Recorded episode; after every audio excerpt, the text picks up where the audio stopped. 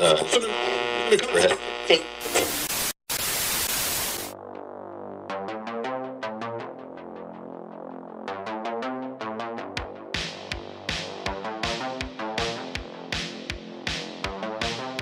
Fala galera, como é que vocês estão? Tudo beleza? E aí, gente? Tudo jóia? Sejam muito bem-vindos a mais um Palavra Cruzada Podcast. No episódio de hoje a gente vai trazer aqui um episódio é, um tanto quanto diferente, não tão diferente quanto o episódio da semana passada, né? Que foi um episódio extremamente importante onde a gente resolveu falar sério. Mas esse é um episódio um pouco mais descontraído aí, uma, uma grande listagem, né? Vamos dizer assim. Várias indicações de filmes muito bacanas aí, galera. Vai ser aí um episódio muito, muito divertido, muito legal. Sim. E vai ter filmes aí que você talvez conheça, ou talvez não. É, a, expectativa é que sejam filmes bons que ninguém conhece, né? É, então. Então eu espero que vocês não tenham ouvido falar desses filmes, mas a gente vai falar deles e dar uma breve sinopse, né? Então, é, às vezes você se interessa ali pelo que a gente resumiu do filme e a gente discute várias coisas ao longo desse meio tempo também, né? Então, muito bacana, Nana. Lembrando, gente, que não tem spoilers, viu? É, a gente evitou os spoilers aí. É, algumas coisas podem ser consideradas spoilers para as pessoas mais sensíveis, mas assim, muito pouca coisa. E é isso, acho que espero que vocês gostem do episódio e tamo junto. Uh!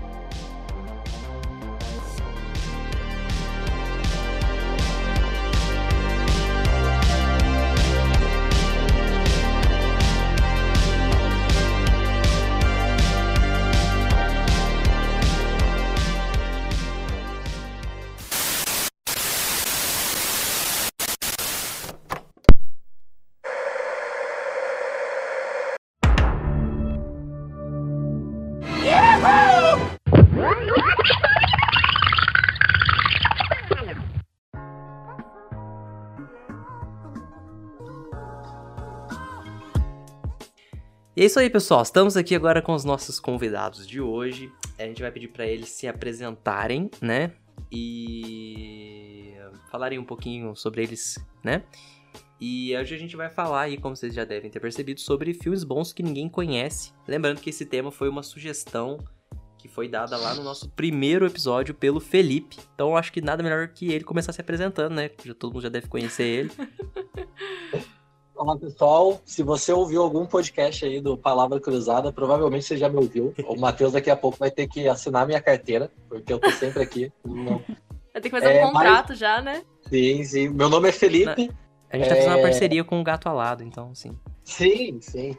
É, mas meu nome é Felipe, eu sou designer gráfico, é, trabalho com cinema também, com o coletivo Nina. E estamos aí produzindo audiovisual, produzindo outras coisas. E basicamente é isso. Podcast. Podcast.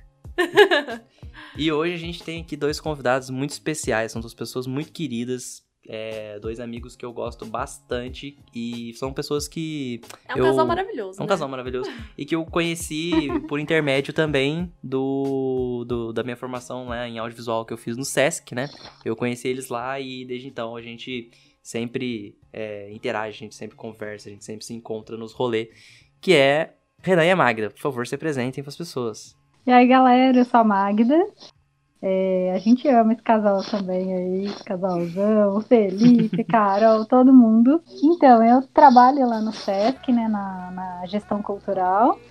E lá foi onde eu tive meu primeiro contato também com o curso de audiovisual que a gente fez. é, juntos, né? Sim. Tamo aí, eu adoro cinema, música, gosto de fotografar, é, tudo menos gente. e gosto de ficar brincando aí, de escrever roteiro, de imaginando como que a gente pode trazer arte pra, pra frente das telas, assim. Beleza, gente. Eu sou o Renan. Prazer aí, hein? Tá participando desse episódio do Palavra Cruzada. A gente que acompanhou os primeiros aí. Tava só aguardando esse convite chegar, hein?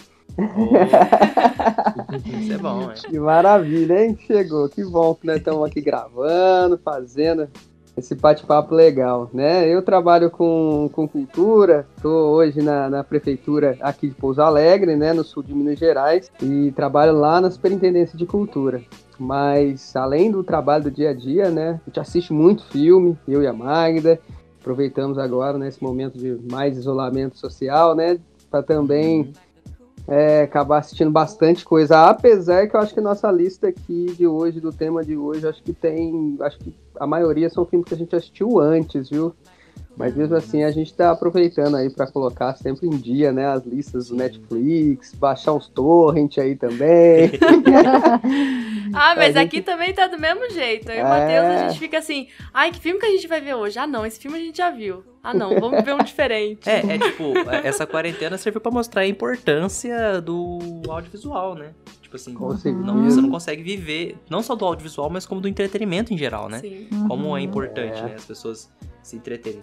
A gente não troca não a sala do cinema, né, pelo cinema aqui em casa, mas nesse momento verdade. tá sendo necessário. E tem muitos É, filmes, né, que também que eu acho que vai estar nas nossas listas aí que acho que a gente não teve a oportunidade de ver numa sala de cinema, né, mas a gente consegue ver de Sim. casa aí pela internet. Então, Sim. então é isso, gente. Tamo junto aí hoje, vamos que vamos. Tipo assim, né? É uma coisa que eu sempre gosto de, de falar. É que é, assistir filme no cinema é uma experiência que enriquece o filme, né? Acho que quando você vai numa sala Exatamente. de cinema com aquela tela grande, né? Aquele show de som e de, de luzes, né? De certa forma, aquilo enriquece um filme. Um filme que é mediano fica até bom, sabe? Sim. A pipoquinha Tem do uma outra ação cinema, né, sobre né? a gente, né? A pipoquinha, tem, tem É. toda uma ambientação, né? Vamos dizer assim. Ah, você falou uma Ah. coisa importante, a pipoca, porque pipoca feita em casa não fica igual ao do cinema. E, Nossa, revoltante. É, isso aí é um ponto negativo. É, É mas toda uma uma coisa- experiência, né? É. É, mas- uma coisa, tipo, é interessante também de, de falar sobre filmes quando a gente vai assistir no cinema, é tipo, é, pelo menos pra mim, né, minha experiência, ela, eu sinto ela um pouco enriquecida Uhum. quando eu vou ver um filme em que, tipo, tem muitas pessoas indo ver o filme que são tão fãs do filme quanto eu. Sabe? Tipo, no caso de uma franquia, por exemplo. Vingadores. Vingadores, Star Wars, que daí o, o, o cinema ele vira um, um circo quase, né? Tipo, qualquer coisinha o povo Vira o grita. estádio do futebol. Vira um estádio de futebol. O povo grita, comemora Ah, e, e, esguela. Então, tipo, eu, eu tive várias experiências que eu acho que eu nunca vou esquecer assistindo filmes assim. Que até hoje, quando eu tô vendo o mesmo filme em casa, eu- a cena passa e eu lembro do que aconteceu no cinema. Né? Acho que isso é uma coisa que é incrível, né? Hum, Legal. É, então, hoje a gente vai falar aqui, eu já falei, mas só reforçando, vamos falar sobre filmes bons que ninguém conhece, mas assim, pode ser que você que tá ouvindo esse podcast Conheça. conheça, Já né? assistido. Sim, é, mas é, é, ao, ao meu ver, no, no- no nosso círculo de amigos, as pessoas que a gente conhece, os filmes que a gente listou são filmes que a maioria das pessoas ou não assistiu ou não conhece, então a gente quer jogar uma luz aqui na expectativa de que esses filmes é, sejam é, apreciados, né? Vamos dizer assim. É. Mas é, eu acho que eu e a Mari a gente acabou ficando é, com mais filmes blockbuster, né? Mais filme americano, eu acho, né, mano? É, A acho que gente. a maioria. Não, acho que todos, né? Todos, né? Todos. Porque eu e a Mari a gente consome muito filme cinema americano, né? Cinema, vamos dizer, o filme mais pipoca, Colonizado, hein? organizado, pois é. Colonizado. a, gente, a gente sempre tenta variar, mas a gente acaba Ah, sempre... não consegue, É, né? é. Não é que não consegue, é. Sei lá, acho que a gente. É filme, tipo eu, de filme que eu, a gente gosta. eu né? já assisti muito filme, tipo, é, de outros países, filmes é, fora do círculo comum, filmes mais indie, né, Uhum. vamos dizer assim, na época que eu, que eu ia toda semana no Cine Sesc, né? Sim. Que aí toda semana era um filme de um lugar do mundo diferente. Então, filme brasileiro, filme é, grego, filme espanhol, filme da Polônia, esses filmes do, Bem desses... diferente, É, assim, bem né? diferente, né? É muito difícil me lembrar, porque como eu ia toda semana, eu, eu cheguei a ver bastante filme, era difícil de lembrar um filme que me marcou, Uhum. né? Até tem alguns que eu lembro, eu não sei se caberia listar aqui. É, ô, Matheus, só ressaltar que eu fiz a brincadeira aí, mas eu acho que a maioria, a gente aqui, a gente acaba consumindo mais cinema americano mesmo, porque, querendo ou não, é o que mais vem pra gente, né? Sim. Então, acho que Uhum. até, inclusive, assim, tem um, um- uma coisa bacana, assim, que a Netflix tem feito há um tempo, que é colocar Sim, umas produções de outros países, né? Uhum. Algumas delas têm esse formato, assim, mais blockbuster mesmo, mas mesmo assim, é um cinema de outros países e graças a esses serviços Uhum. de stream a gente tem acesso hoje em dia, né? Sim, não, isso é até uma coisa que eu tirei sarro lá do primeiro episódio, falando que os filme, filme espanhol da Netflix tem muito filme ruim, tem muita série ruim. É. Mas assim, é, é realmente muito legal e até no mercado nacional, né? Você vê a Netflix investindo aí em séries. É, eu acho que a, série Coisa Mais Linda é uma série muito legal, muito bem produzida. Perfeita. É, é tipo, o, a própria imersão dela na, na época em que ela se passa é muito legal. E é muito legal ver. É bom trazer isso pra É bom trazer isso, né? agora, Eu acho que, né? tipo, isso começou lá com 3%, né? Primeira série brasileira na Netflix e foi evoluindo, né? Então, é muito legal mesmo que a Netflix, ela tá diversificando e o, o, cenário, do, acho que do cinema espanhol e das séries espanholas estão ganhando muita força, né? Tipo, não só aqui no Brasil o pessoal gosta muito da Casa de Papel, é, o, o próprio filme O Poço, que se eu não me engano não é espanhol, mas é dos, desse círculo europeu, é, começou a ganhar muito destaque em outros países também. Então é Sim. muito legal. E, inclusive, uma grande evolução nisso é que o, o Oscar de melhor filme desse ano foi dado para um filme que foi produzido fora do, do, do- dos Estados Unidos, né? Que no caso, Parasita é um filme sul-coreano. Uhum. Ah, o Eu Poço é um filme espanhol. É. Ah, beleza. Só pra confirmar. Ô, Matheus, te cortando, eu lembro de um filme que você assistiu no Cine Sesc, que eu acho que você gostou, Aham. que chamava Miss Violence. Sim, esse filme é muito bom. A gente, a gente falou dele no primeiro episódio aqui. A Ana Ah, falou que ele é um legal. filme que ela, ela é. não assistiria de novo. Ah, legal quando. Eu quando fiquei curiosa incomoda, com esse assim, né? filme. Eu fiquei muito Ah, mas- curiosa. Mas, se eu não me engano, a Ana falou que não assistiria de novo, mas ela achou bom. Mas ela achou muito pesado. Não, sim, exatamente. Foi o que eu, foi o que eu reforcei. Eu gostei muito do filme a primeira vez que eu vi. Uhum. Mas assim, é, eu gostei das técnicas que o filme utilizou, sabe? Eu Uhum. gostei, tipo, do Uhum, modo como ele contava a história sem contar, vamos dizer assim. Que, tipo assim, uhum. às vezes alguma, um diálogo importante ia acontecer, os, os personagens fechavam a porta e a câmera ficava ali, filmando a porta e você. Parecia que você tava na casa, mas aí Uhum. eles não, não queriam te deixar participar da conversa. Muito bom, sabe? Ah, Mas é um sim. filme muito pesado. Então, tipo assim, você tem que estar Uhum. num dia muito bom pra você assistir esse filme. Pra você terminar de assistir e ficar mais ou menos. Porque se você tiver num dia ruim e você assistir esse filme, você acaba esse filme péssimo. Mas é um filme muito bom. Eu vou começar listando aqui, eu acho que vamos começar pelo que a gente li- listou mais aqui, né, Omar? É, ué. Que seriam os filmes de suspense. A gente separou é, dois filmes aqui. Um eu e a Mari a gente assistiu junto, o outro eu assisti sozinho, mas eu gostei bastante. É, o primeiro é o filme que chama Na Terra Selvagem. Ah, isso é da hora. Esse filme, ele é... Dá é- raiva. ele, dá- ele é um filme que se passa, se eu não me engano, é, é no Alasca? Não, né? É nos Estados Unidos. Num lugar que tem neve. Não sei se é o Alasca. Boa pergunta, eu não lembro se ele... Eu nem sei se eles falam. Eles devem falar, né, no filme, eu nem lembro. Eles falam, mas é. é, acho que a gente não prestou atenção. É. É, esse filme ele é muito bom. É, não só pela, pelo, pelo suspense em si, mas porque ele traz uma reflexão muito legal. é, pois é, é um filme de investigação, né? Estão acontecendo alguns assassinatos. né? Na verdade, aconteceu um assassinato de uma moça e eles estão indo atrás para descobrir o que, que aconteceu. é, como que essa moça foi parar nas condições É, é uma cidade que ela foi pequena, encontrada. né? É uma cidade pequena, mas eu acho que a principal reflexão sobre o filme é sobre os nativos americanos. Porque a moça que foi assassinada, ela é uma nativa americana. E o filme trata um pouco disso, é, sobre como os Estados Unidos empurrou os povos indígenas para essas reservas no fim do mundo e como o governo é, não tem órgãos de investigação é, específicos para crimes que acontecem com essas etnias Uhum. e tal. O filme tem algumas frases sobre isso, tem personagens é, que são nativos americanos e tal. Então o filme fala disso num contexto tipo assim, sério, um contexto pesado, mas assim, é uma reflexão muito legal, é um suspense muito bom, Sim. né? E tem bons atores também, Pra quem é do, para quem não tá ligado, o filme tem o Jeremy Renner, que é o Gavião Arqueiro, e a feiticeira. Escarlate, como é que é o nome dela? Ah, eu não sei o que é Olsen. Ela é irmã das gêmeas Olsen. É a menina da, da Olsen. É a irmã das, das meninas do, do, do Full Três é House. Demais. É.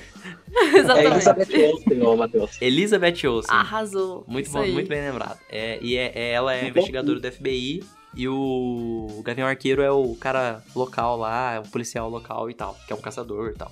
Enfim, é um filme muito legal. Tô É um adorando, tô adorando sua sinopse aí sobre o filme, mas eu, eu não assisti não, a gente não. Ainda não. Esse você chegou a baixar ou você viu a gente viu pela Eu Netflix? não baixo filmes, amor, porque baixar filmes é proibido. Ah, desculpa. Tá? Se tiver alguém dancine ouvindo aí, da, do FBI, eu não baixo filmes. tá? Ai, não sei, você, você então, tipo, Eu comprei esse filme na, na Balinha dos Uhum. Piratas. entendi. Comprei lá naquela loja. Não tem na Netflix, gente, Comprei fica na- a dica. É, tem uma loja que eu compro aqui na esquina nos filmes, que é a loja Torreta. eu comprei lá, é uma lojinha verdinha, só vende filme original, eu comprei lá. O outro filme é, né, do mesmo gênero que eu e a Mari gostaríamos de indicar, na verdade mais eu que vi esse filme, é o filme que se chama Maus Momentos no Hotel Royale. Esse eu filme é muito legal. Eu, eu adoro filmes na pegada é, anos 70, anos 60, anos 70, filmes que se passam nessa época. E esse filme ele, ele se passa num hotel nos anos 60 e 70 e ele tem ele vocês já jogaram Detetive, o jogo de tabuleiro Detetive? Sim, Coronel Mostarda. Sim.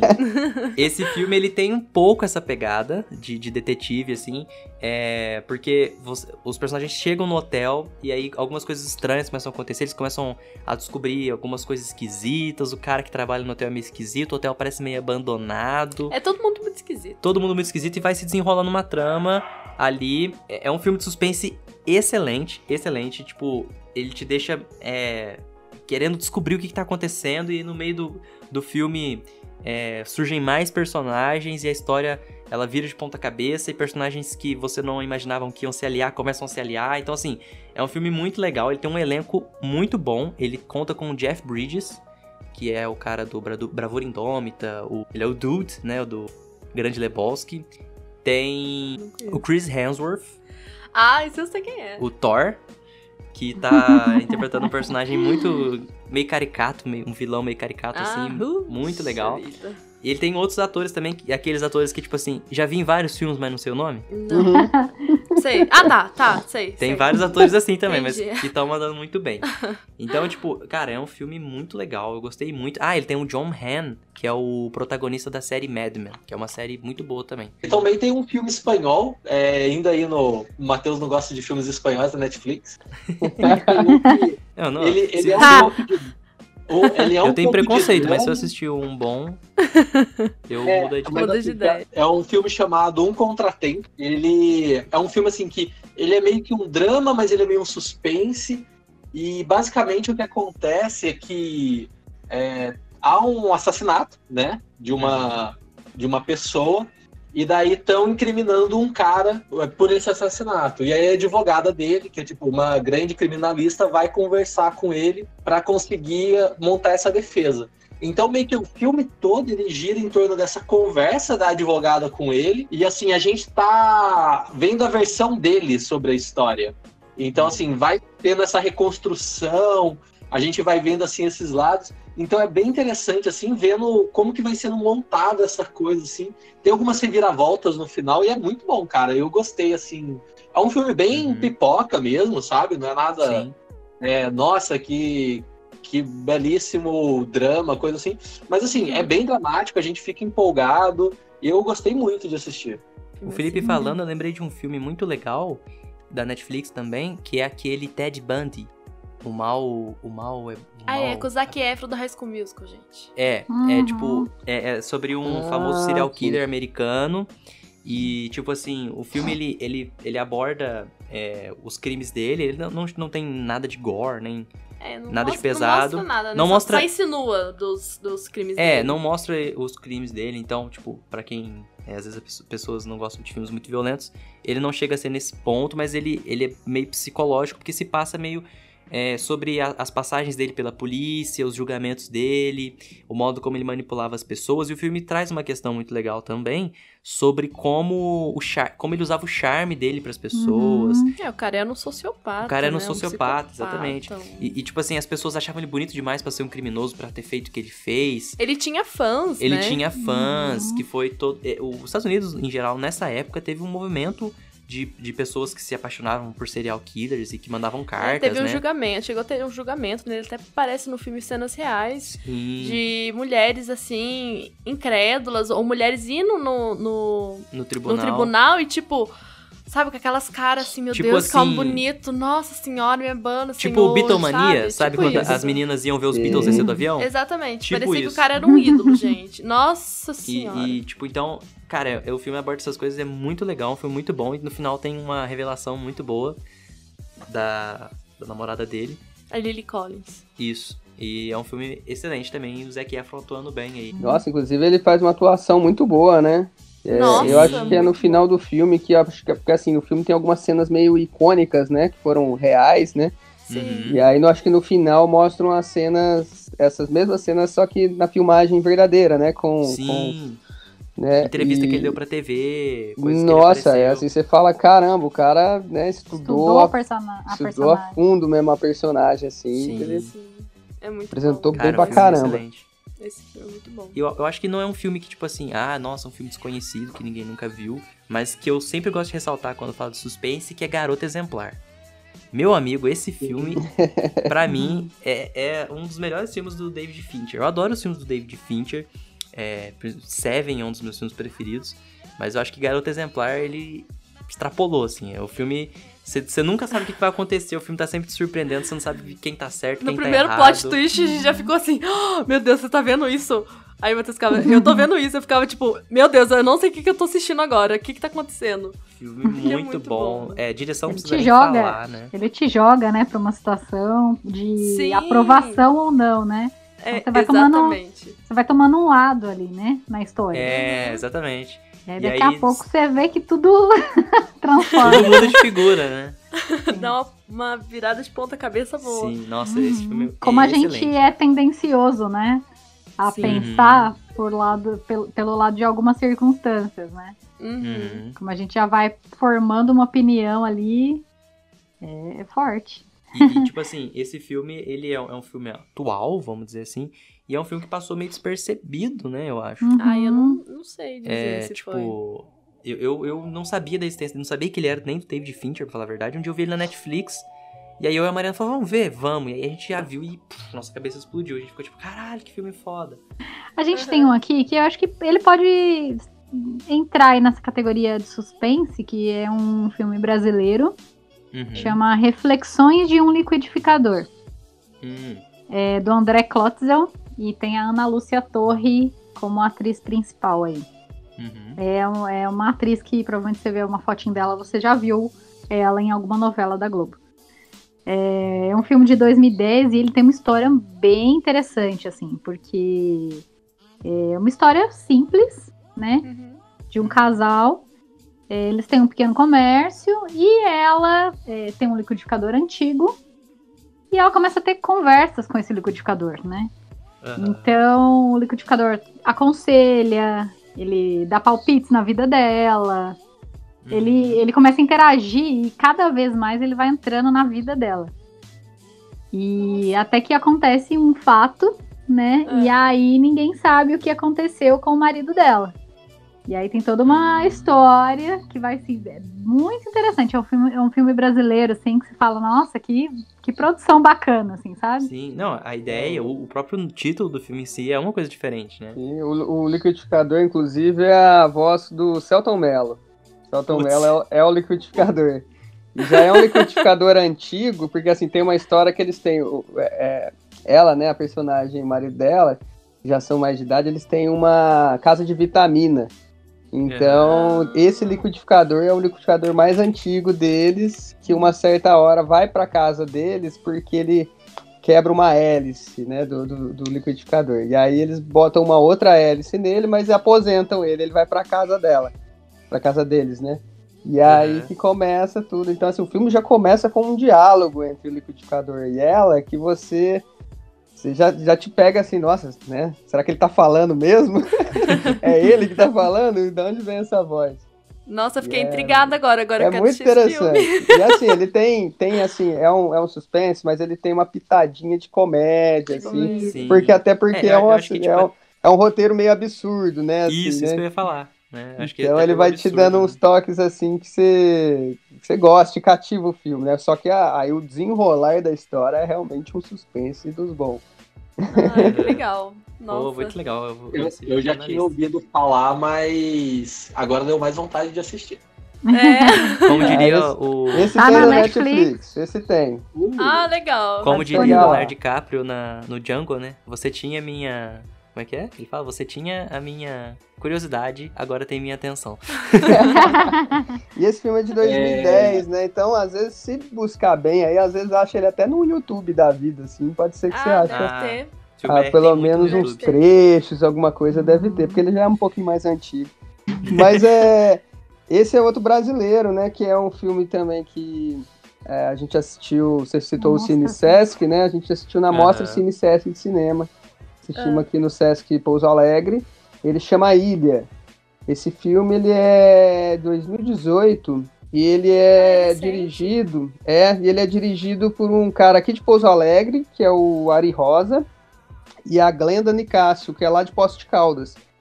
Só Hum. que os dois é, produzem filmes hoje lá no, numa cidade do Recôncavo Baiano. Então eles estão lá na Bahia fazendo filmes, né? Mas são daqui do sul de Minas. E é um Que filmaço, cara. É assim. Eu ai- ainda não consegui desbancar ele muito bem da minha lista, assim, tá? Eu, eu sempre falo que ele é o melhor filme que eu assisti nos últimos anos, assim. E aí ele tem um suspense muito interessante, porque ele já começa rasgando no suspense, assim, uma, uma, uma, uma- inclusive uma filmagem com um ângulo diferente, Uhum. né? Não vou dar, não quero dar spoiler porque esse promete, acho que, Começo, é, eu acho que todo mundo tem que assistir, assim, acho que ele vai vir, uma hora ele vai aparecer no Netflix, uma hora ele vai ser mais acessível. Uhum. Ele tá participando de vários Eu- eu- você festivais. falou- Isso, ele tá, né, rodando Você vários falou, eu- festivais. Eu, não, eu não tinha me ligado nesse filme, mas agora que eu abri aqui a, a imagem no Google pra dar uma olhada, eu ouvi. é, eu ouvi falar desse filme em 2018, no fim Uhum. do ano, assim, em alguma das listas de melhores filmes nacionais, se eu não me engano, ele tava top 3, assim. Nossa, filmes legal. Eu não, eu- eu não tenho a sinopse dele aqui, não, mas mais ou menos a sinopse é o seguinte, né? É, é um, é um diretor de cinema que ele é sequestrado, levado para um, né, pra um lugar longínquo, assim, né? Que, que, que vai dar a entender que é uma ilha, né? A gente vê praias e tal, né? Uhum. É- Ele é forçado, vamos dizer assim, a produzir um filme de acordo com os sequestradores. Mas aí a trama vai se desenrolando numas Uhum. coisas que a gente vai ficando assim chocado e é Que muito legal. envolvente, muito bem feito. É, as cenas, assim, os ângulos, cenas, as tomadas, as luzes, os lugares, locações, são muito bem escolhidos. Um trabalho fenomenal. E Pô. bacana falar que eles envolvem a cidade toda nessa produção. Eles garimpam ali na cidade, os atores, a produção, então eles usam o espaço onde eles estão filmando para como a mão de obra tá toda ali, assim. Transforma a cidade num polo de cinema, né? Esse lance de envolver a população né, na produção é um lance muito brasileiro, né? na- recorrente né, em produções de filmes nacionais. Acho que o próprio Uhum. Cidade de Deus, se eu não me Sim. engano, o Bacurau também utilizou Uhum. pessoas da cidade onde foi gravado. É, muitas Então vezes é é uma por necessidade, né? Sim. Mas não Mas que não acaba funcione, que essa né? necessidade, é, acaba que essa necessidade vira uma característica própria, muito legal. Sim, muito legal. aproveitando é, essa deixa aí de filmes nacionais, que tem essa pegada meio de suspense, eu não, eu não diria que é bem um suspense, mas tem um, filho, um filme nacional também que se chama Abelhas.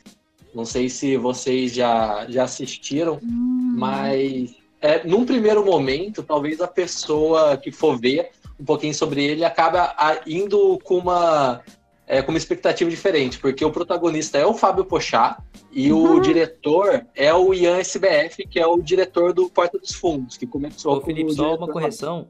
É, chama Entre Abelhas. Entre abelhas? É. Olha só, hein? Mas então, Conhecimento, É, hein? Mas basicamente, esse filme, tipo assim, talvez a pessoa que veja que é como Pochá vai esperando uma comédia, aquela comédia escrachada, assim. E Aham. ele é meio que, tipo assim, um- uma pegada que é um, um drama, porque esse protagonista, ele come, as pessoas começam a ficarem invisíveis para ele.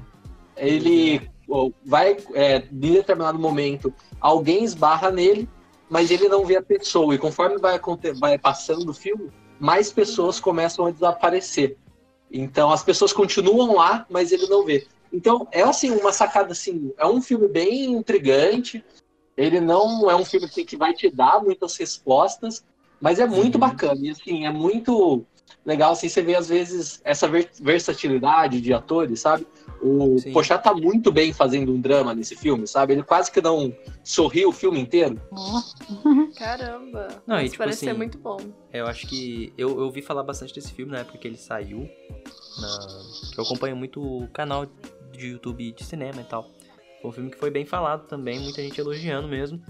E o Fábio Porchat é um cara que a gente vê em todo lugar, né? A gente vê no Porta dos Fundos, a gente vê na Propaganda 1, Propaganda 2, Propaganda 3. Então, é muito legal ver o cara, tipo, fazendo um papel diferente do que as pessoas estão Mais acostumadas, sério, né? né? Mais sério, exatamente. Pelo que eu, eu acompanhei algumas coisas assim de making off e pelo que deu pra perceber, foi assim um projeto muito que ele, ele tanto ele quanto o diretor, eles aproveitaram assim estarem fazendo sucesso com outras coisas para poderem levar esse esse projeto em frente.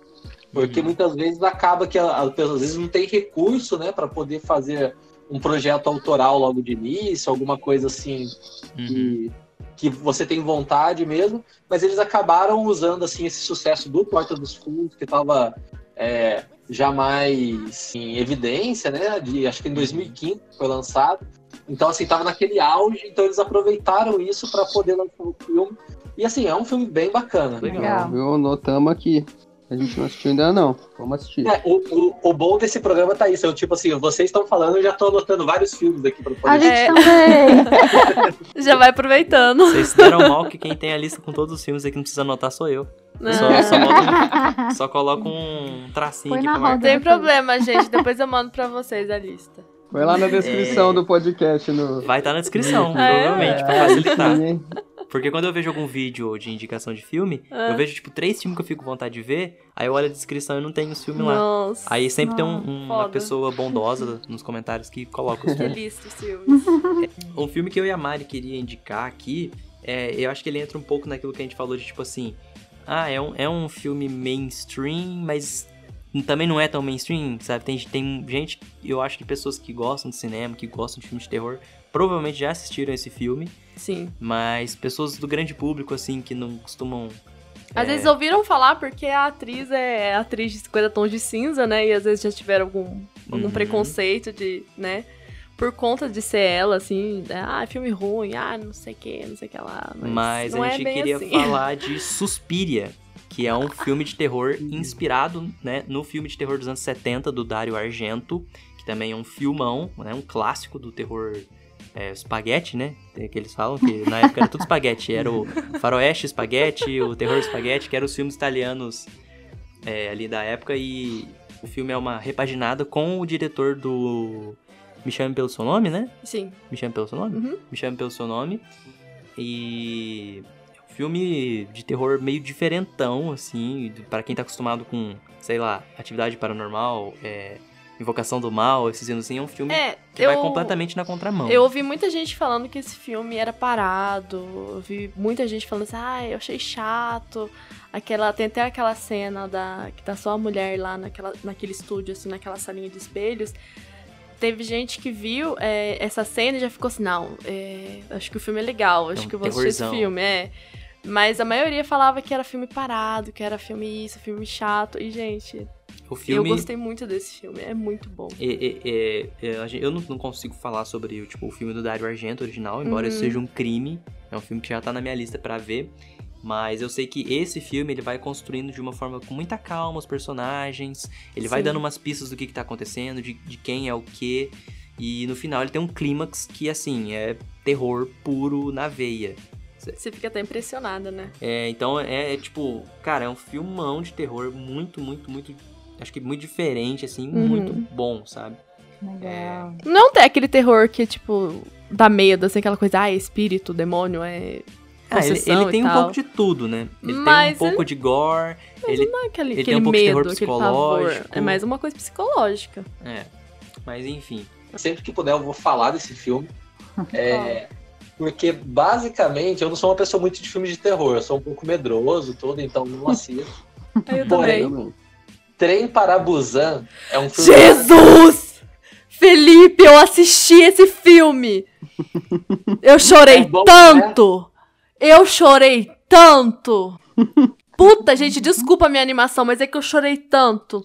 Nossa, mas que filme bom. Puta que pariu. Nossa, gritou pouco. Desculpa.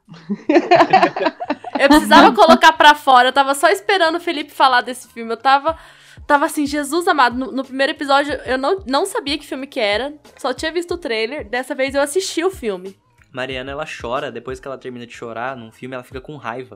Ela é a única pessoa que eu conheço que terminou a- é, Senhora, é, Senhora do Destino. Terminou Central do Brasil, tipo assim, essa mulher vagabunda, da puta, xingando assim. Ah, Que raiva desse menino. filme que faz eu chorar, fico com raiva. Parece que aqui no Brasil, na Netflix, ele tá com outro nome, né?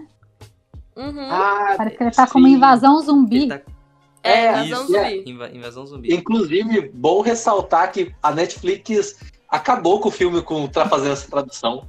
Porque parece ser um filme muito. Não, parece ser um filme muito ruim, gente. Invasão né? Acabou de parece achar ser muito aqui. genérico. Pois, Pois é. é, Gente, eu não é assistiria bom. com esse nome, talvez, Invasão Zumbi. Então, é um é, é um filme sul-coreano. é, Uhum. E ele é muito bom, assim. É, Ah, ele tem toda uma assistir aqui. pegada dramática junto com ele, Hum, mas a parte de terror Uhum. é, é muito boa também. O, uma Ele tem um que- suspense grande, né? Eu acho que ele te dá agonia, né? Sim, e uma das coisas assim, que eu acho mais interessante é porque vendo depois, pesquisando depois, eu vi que os zumbis, as pessoas que fizeram zumbis, eram dançarinos. O diretor contratou vários dançarinos para fazerem é, essa parte. Então, assim, tem toda uma questão de movimentação, a forma É. como eles se Uhum. movimentam, que é muito boa. Não é só aquela coisa normal do zumbi andando com a perna arrastando, assim. É muito, é Uhum. tudo muito bem trabalhado, é muito dramático. É, Legal. tem uma coisa de terror mesmo, de, de tá tendo um ataque zumbi em um trem, sabe? Não tem pra onde você correr, que é muito bom. Meu Deus. Sim, e, e, Sim. tipo, ele tem todo um aspecto de a cada, a cada novo vagão que eles entram, existe um desafio novo que eles precisam Nossa vencer pra Senhora. passar vivos pelo, pelo vagão. E é, você começa a se importar com os personagens, então você começa a ficar de fato, né, nervoso com as cenas. É Por muito isso que eu bom. chorei. Outro filme de terror que a gente pode falar aqui, eu não sei se o Felipe chegou a ver esse filme, mas eu e a Mari a gente assistiu na semana passada, a gente gostou muito. Nossa. Ah, E é a, Nossa senhora. a cor que caiu do espaço, a cor que veio do espaço. É o melhor filme do, do Nicolas, Nicolas Cage, Cage. de 2019. de 2019. Cara, É, eu vou, eu vou falar que, que eu não assisti, mas eu É. acredito que seja baseado num conto do Lovecraft, não? sim, Sim. é baseado num conto do H.P. Lovecraft, né, que é um escritor de terror cósmico, praticamente o pai, né, do terror cósmico. Nossa, muito bom. E ele, assim, ele não é tipo o filme Oscar de filmes, assim, não é tipo uma A Bruxa ou Farol, mas ele é um filme que, tipo assim, ele faz o feijão com arroz muito bem feito.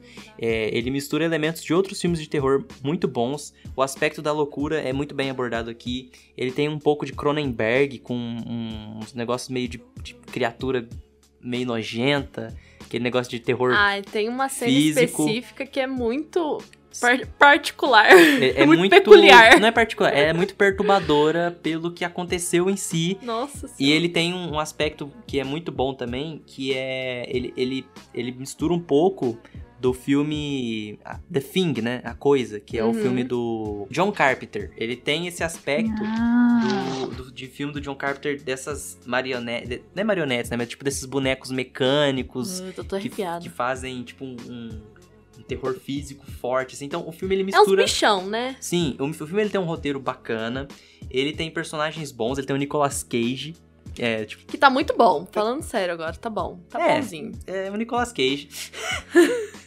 e e- ele, ele, ele faz essa parte de terror cósmico muito, muito bem, tá? É, é, ele tem um, um ou dois sustos gratuitos ali, que eu acho que não precisava. Mas, no geral, ele aborda essa questão do, do terror cósmico de uma forma muito boa, que é um, é um terror que, tipo assim, é o incompreensível, né? É uma coisa tão fora da realidade que só de você olhar pra aquilo você fica louco. E o filme ele aborda isso de uma maneira extraordinária, assim. Eu acho que É, a fica loucura dos personagens, o modo como isso vai se desenvolvendo com a trama, vai piorando, é muito legal. É muito legal mesmo. Então, é um esse não tem no, na Netflix, né? Esse não tem, ele é um Só filme na que ele lojinha. saiu. Só na lojinha. Eu não achei nem, nem a versão dublada dele. É, a gente em assistiu inglês, né? legendado, porque ele foi um Uhum. filme que foi lançado no final do ano nos Estados Unidos. Se eu não me engano, ele ia chegar aqui agora, no comecinho do ano, mas foi prejudicado por causa da pandemia. Então ele começou a ser vendido em streaming, né, fora do país. É, acho que E aqui- na lojinha. E aí aqui a gente comprou lá na lojinha. Beleza, ah, legal. Vamos passar lá na lojinha. Pode Um deixar. filme muito legal.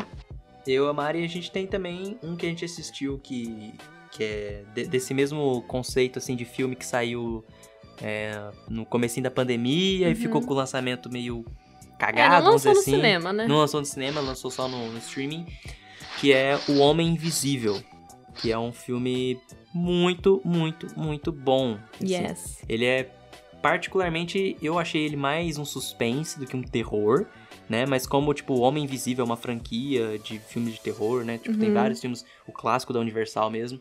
Então eu acho que tipo cabe colocar ele como um filme de terror, né? Sim, é bem uma coisa psicológica também, aquela coisa de.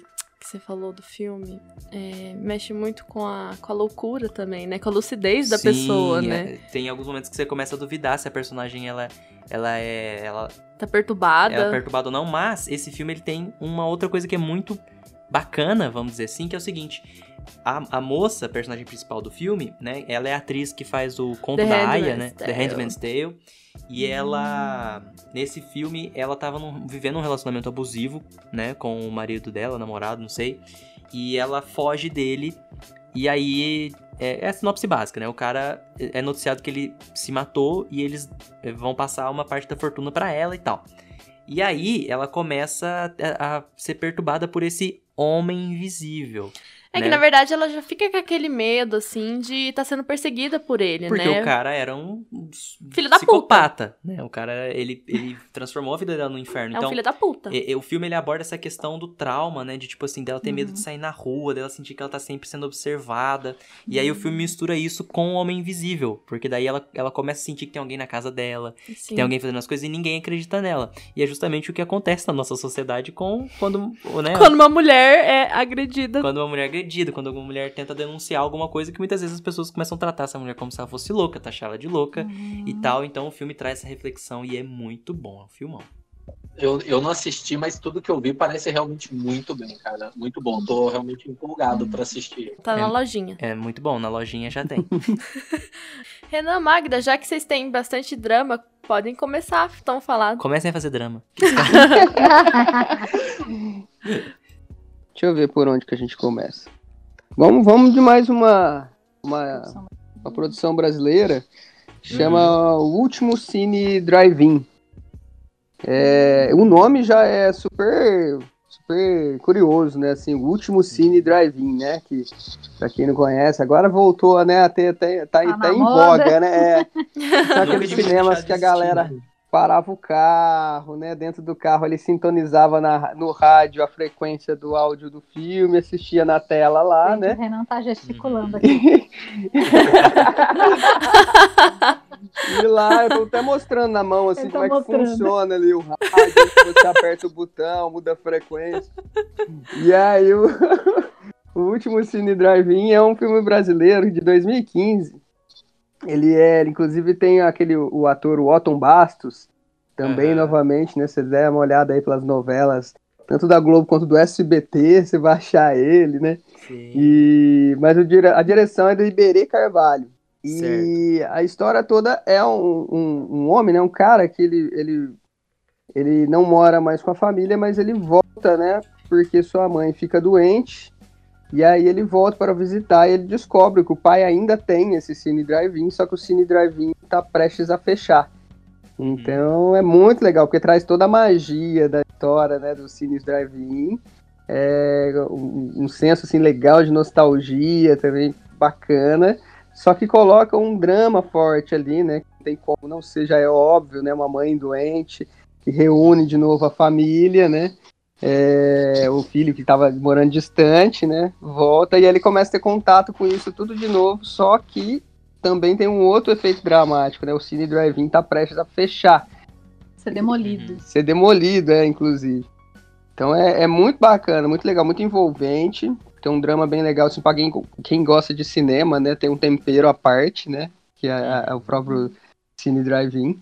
E ele mostra o cotidiano mesmo do Cine Drive-In, sabe? Como que funciona, é, o que, que eles precisam fazer para colocar o filme para rodar, é, a Uhum. comida para ser entregue nos carros. É, é bem interessante, assim, bem bacana. questão mais, mais mecânica, né, do funcionamento. Isso, aham. Sim. Junto com esse legal. drama da história assim. Aham. muito gostoso, assim. Um outro filme aqui que a gente também, seguindo a, a linha dos, dos brasileiros, agora de, de um- é, de uma diretora, Uhum. da Ana Muilaer. É um filme que Hum. chama Mãe Só Há Uma. É de 2016. E ele é bem interessante, assim, é um, é um drama que conta a história de, de um menino que ele tá se descobrindo, descobrindo a vida sexual dele e tal, e ele precisa fazer um exame de sangue até que ele descobre que. Nossa, tô dando um super spoiler aqui. né? a história é mais ou menos em cima disso. Ele, É. ele descobre que ele não é filho da mãe dele, né? E aí tem- vem toda uma história é, contando isso e ela dirige de uma forma fantástica, assim, as fotografias do filme são lindas.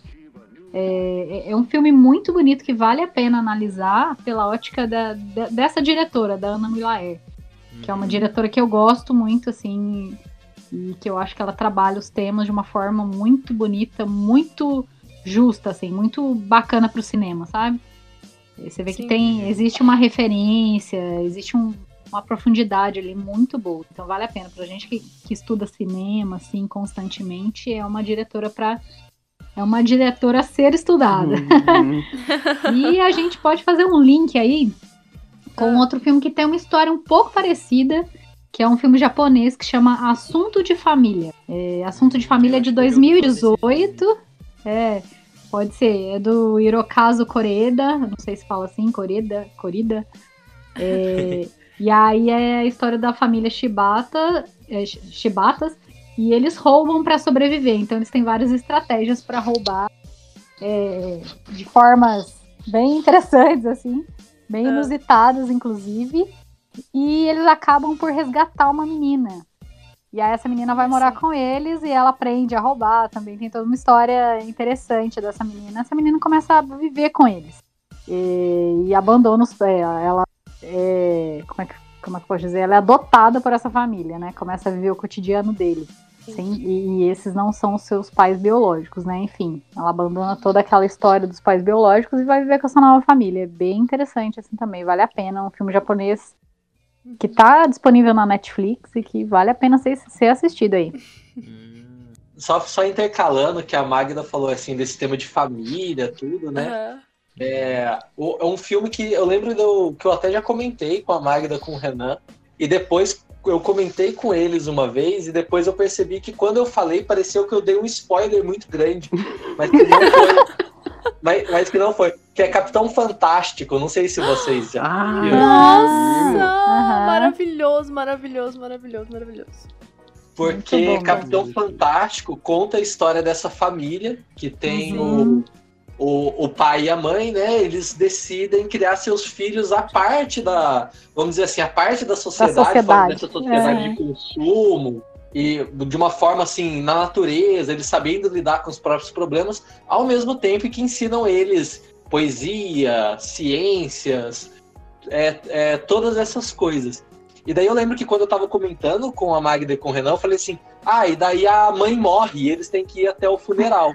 Só que esse é literalmente o plot do filme, porque É. começa o filme, as crianças já estão. O filho mais velho já tem, acho que 17 ou 18 anos. Então, assim, esse já é o plot do filme, começa o filme assim. Então, o filme em si, ele se passa dessa ideia, dessa família que cresceu a parte dessa, da sociedade como ela é, e ela Sim. vai adentrar dessa sociedade para poder ir até o funeral da mãe. Então, Uhum. é legal a gente ver essas questões de eles lidando com as outras pessoas. E é um filme que traz muitas reflexões, assim, para a gente pensar Sim. É, a forma como a gente vive, a forma como que o, a gente consome, como que a gente Uhum. é, enxerga as outras pessoas. Assim, eu achei um filme maravilhoso. a Sim, trilha muito sonora bom. é fantástica, as atuações são excelentes.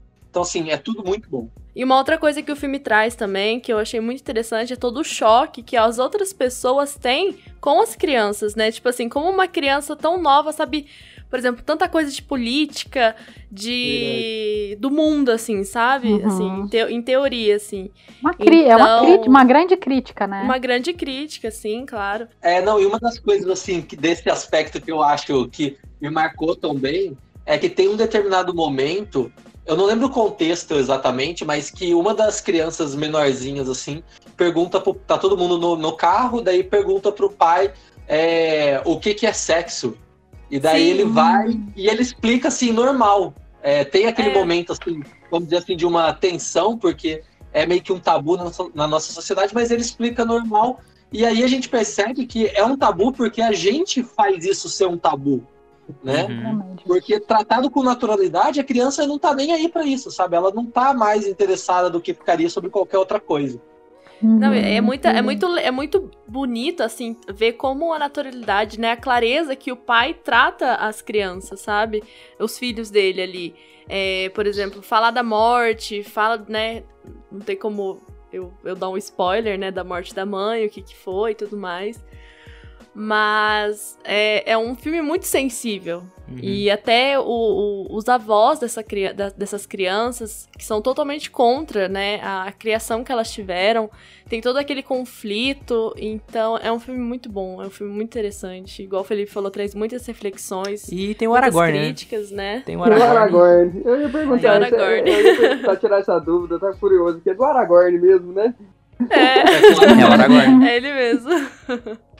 De filme que você termina, dá pra você ficar conversando umas duas horas quem você assistiu, né? Gera vários É. debates. Verdade. Ao longo da semana, às vezes, é Sim. pra falar do filme. Rende muita coisa, esse filme rende muita coisa. Um, um drama que eu coloquei aqui na minha lista é um, é um drama. Pode ser considerado um pouco suspense, um pouco drama, um pouco. um pouco de tudo, sim. Ah. É o Good Time, né? O Bom Comportamento, que é um filme com Robert Pattinson, o- Crepúsculo. também conhecido como Edward do Crepúsculo. Mas ele é um filme que ele fez é, junto com os irmãos Seth. Seth. Como é que é o nome deles? Peraí, deixa eu ver. Irmãos Bert. Irmãos Bert.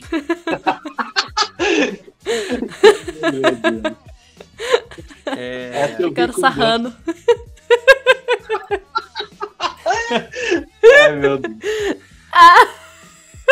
Gente, pra quem não tem essa referência, são dois personagens de internet, Do TikTok. do TikTok, sei lá. É um filme dos irmãos que, que produziram esse último filme do Adam Sandler, o Joias Brutas. Hum. Eles são os irmãos. Peraí, deixa eu ver. Safdie.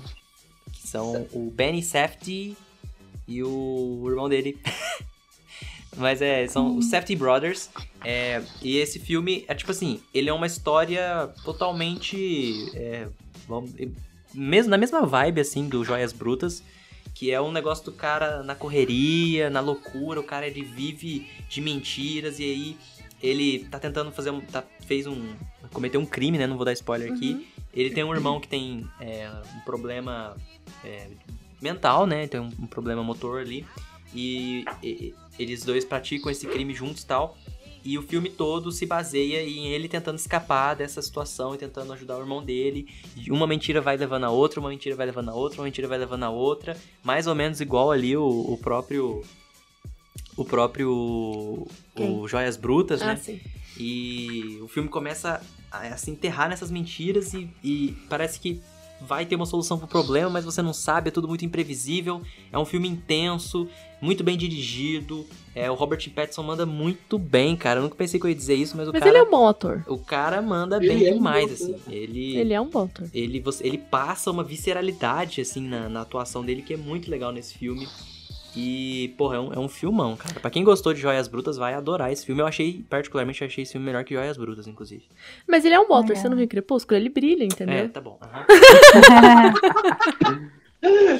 Mas, É. assim, eu gostei muito desse filme, eu recomendo, cara. É um filme é, muito diferentão, vamos dizer assim. É, ele é recente, né? Ele não é tão. Não, Tão ele é antigo, recente, né? ele é de 2017. É um filme que na época que ele foi lançado, acho que pelo, pelo Robert Pattinson ele teve uma repercussão. Muitas pessoas falaram desse filme, falaram da atuação do Robert Pattinson e foi o filme que, que colocou os irmãos Safdie no, no mapa, né? Que posteriormente possibilitou que eles fossem fazer esse filme pra Netflix, que não é da Netflix, eu acho, mas que foi distribuído pela Netflix com o Adam Sandler, que é um filme muito bom também, que a Mariana não gostou, julguem ela. Enfim. É, mais um brasileiro aqui, que é o Temporada. Vocês já viram Temporada? Eu já ouvi falar desse filme. Não Você já sei. Esse? Não. Põe aí, amor, pra eu ver. Esse Temporada. Temporada ainda não. Não, o né? temporada vocês vão encontrar na Netflix.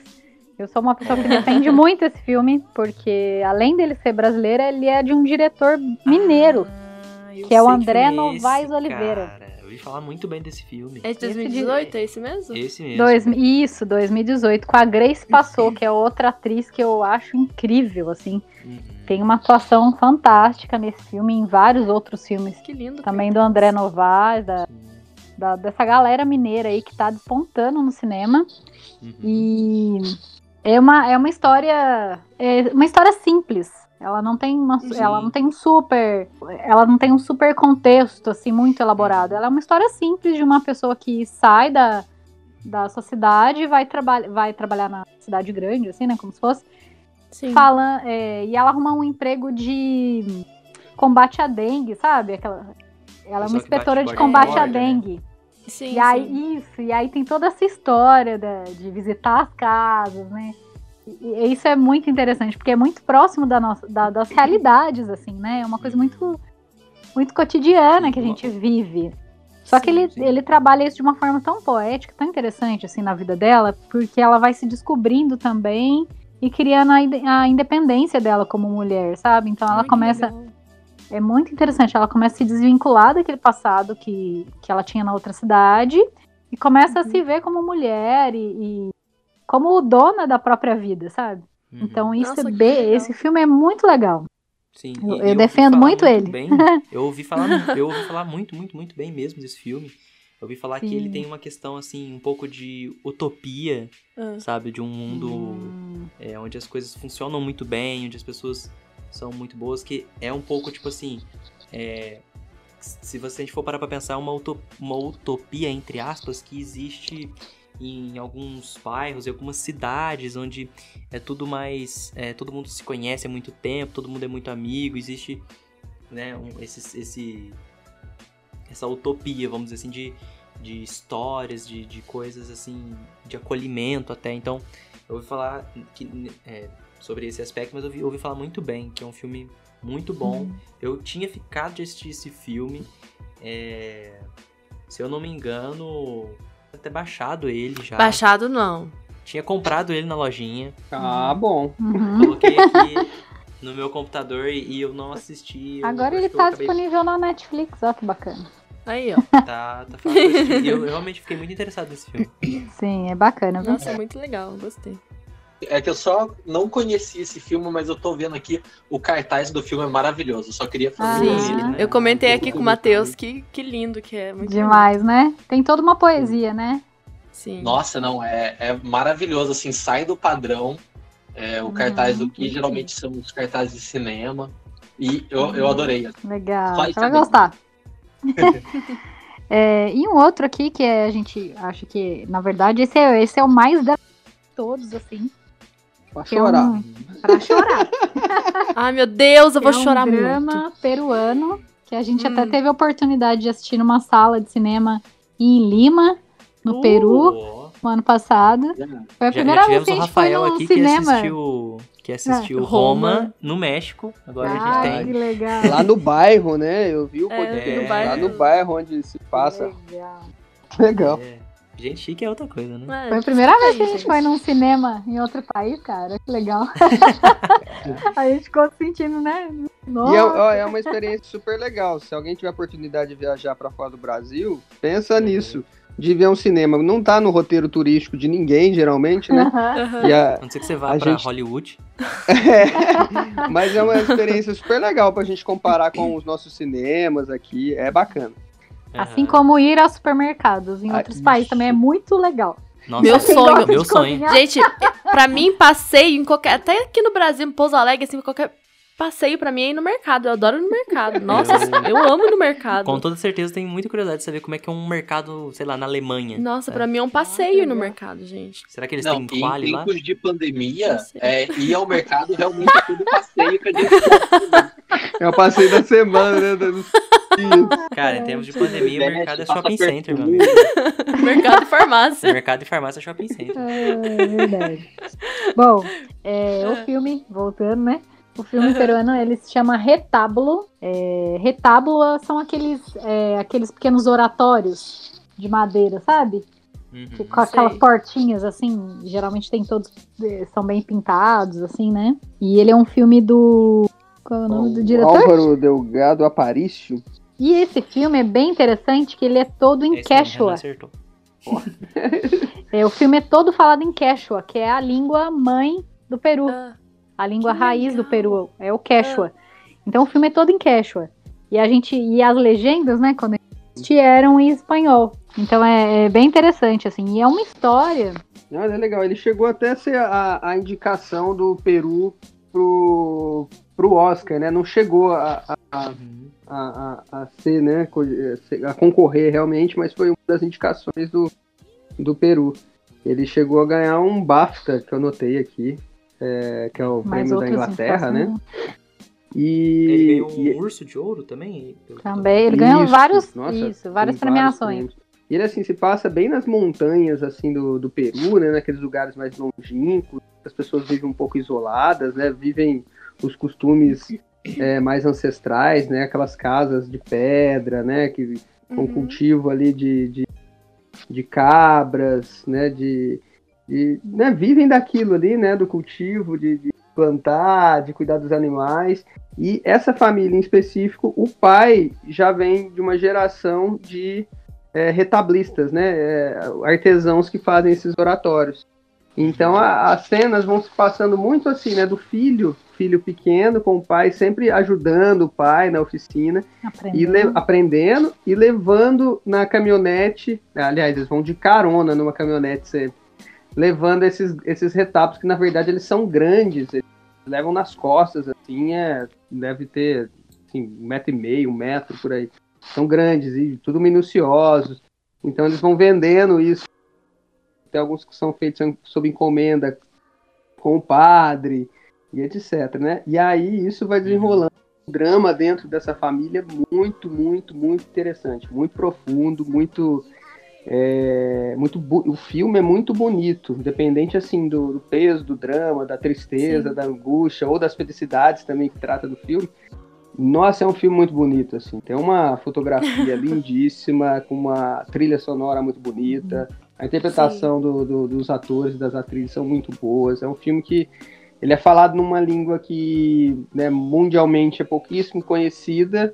Então ele é, ele é de praxe um filme legendado, mas mesmo assim, né, mesmo você não ouvir uma expressão sonora de uma palavra que você conhece, né, assim, que é um filme dublado às vezes traz pra gente, né, é, você se emociona com coisas faladas em queixa, porque você, você compreende todo o espírito do filme ali, enfim, é um que a gente recomenda muito, muito mesmo. E, e junto acerca dessa história deles serem reta, de, dele ser retablista, tá passando essa, essa forma de, arte- de né? artesanato, isso, pro filho, corre junto toda uma história pessoal desse pai, sabe? Então eu não, não vou falar o, o que é, mas tem uma história pessoal fortíssima, assim, é, em relação à vida dele, e Uhum. isso vai sendo descoberto aos poucos no filme.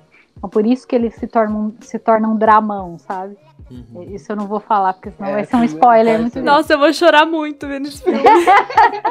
É forte, ele é O no- forte. O nome talvez em português seja oratório, né? Ou deve tá- assim. procurem como retábulo. É, No- no passe na, passe na lojinha. Tá como retábulo mesmo.